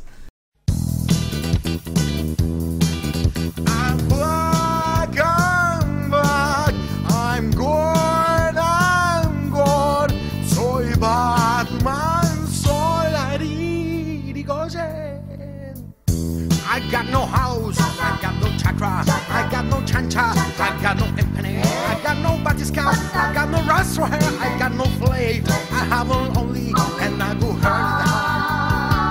I got no rules, I got no permanent. I don't toque la pava en este caliente. Chupé mil mates, todos la veis. Hasta el perro de mi vecina, la mastico. Lleno freezer, tengo miedo. I got no robbing, me tiro un pedo. Una señora, a something is maintained, me bofeteó.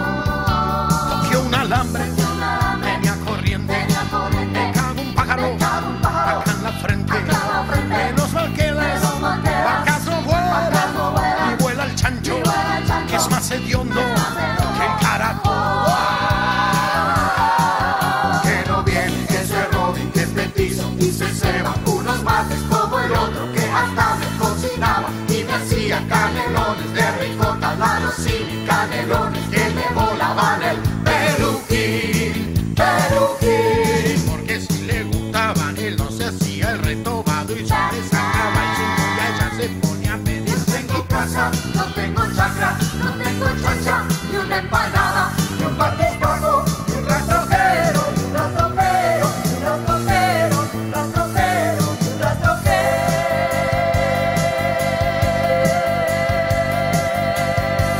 El dúo nunca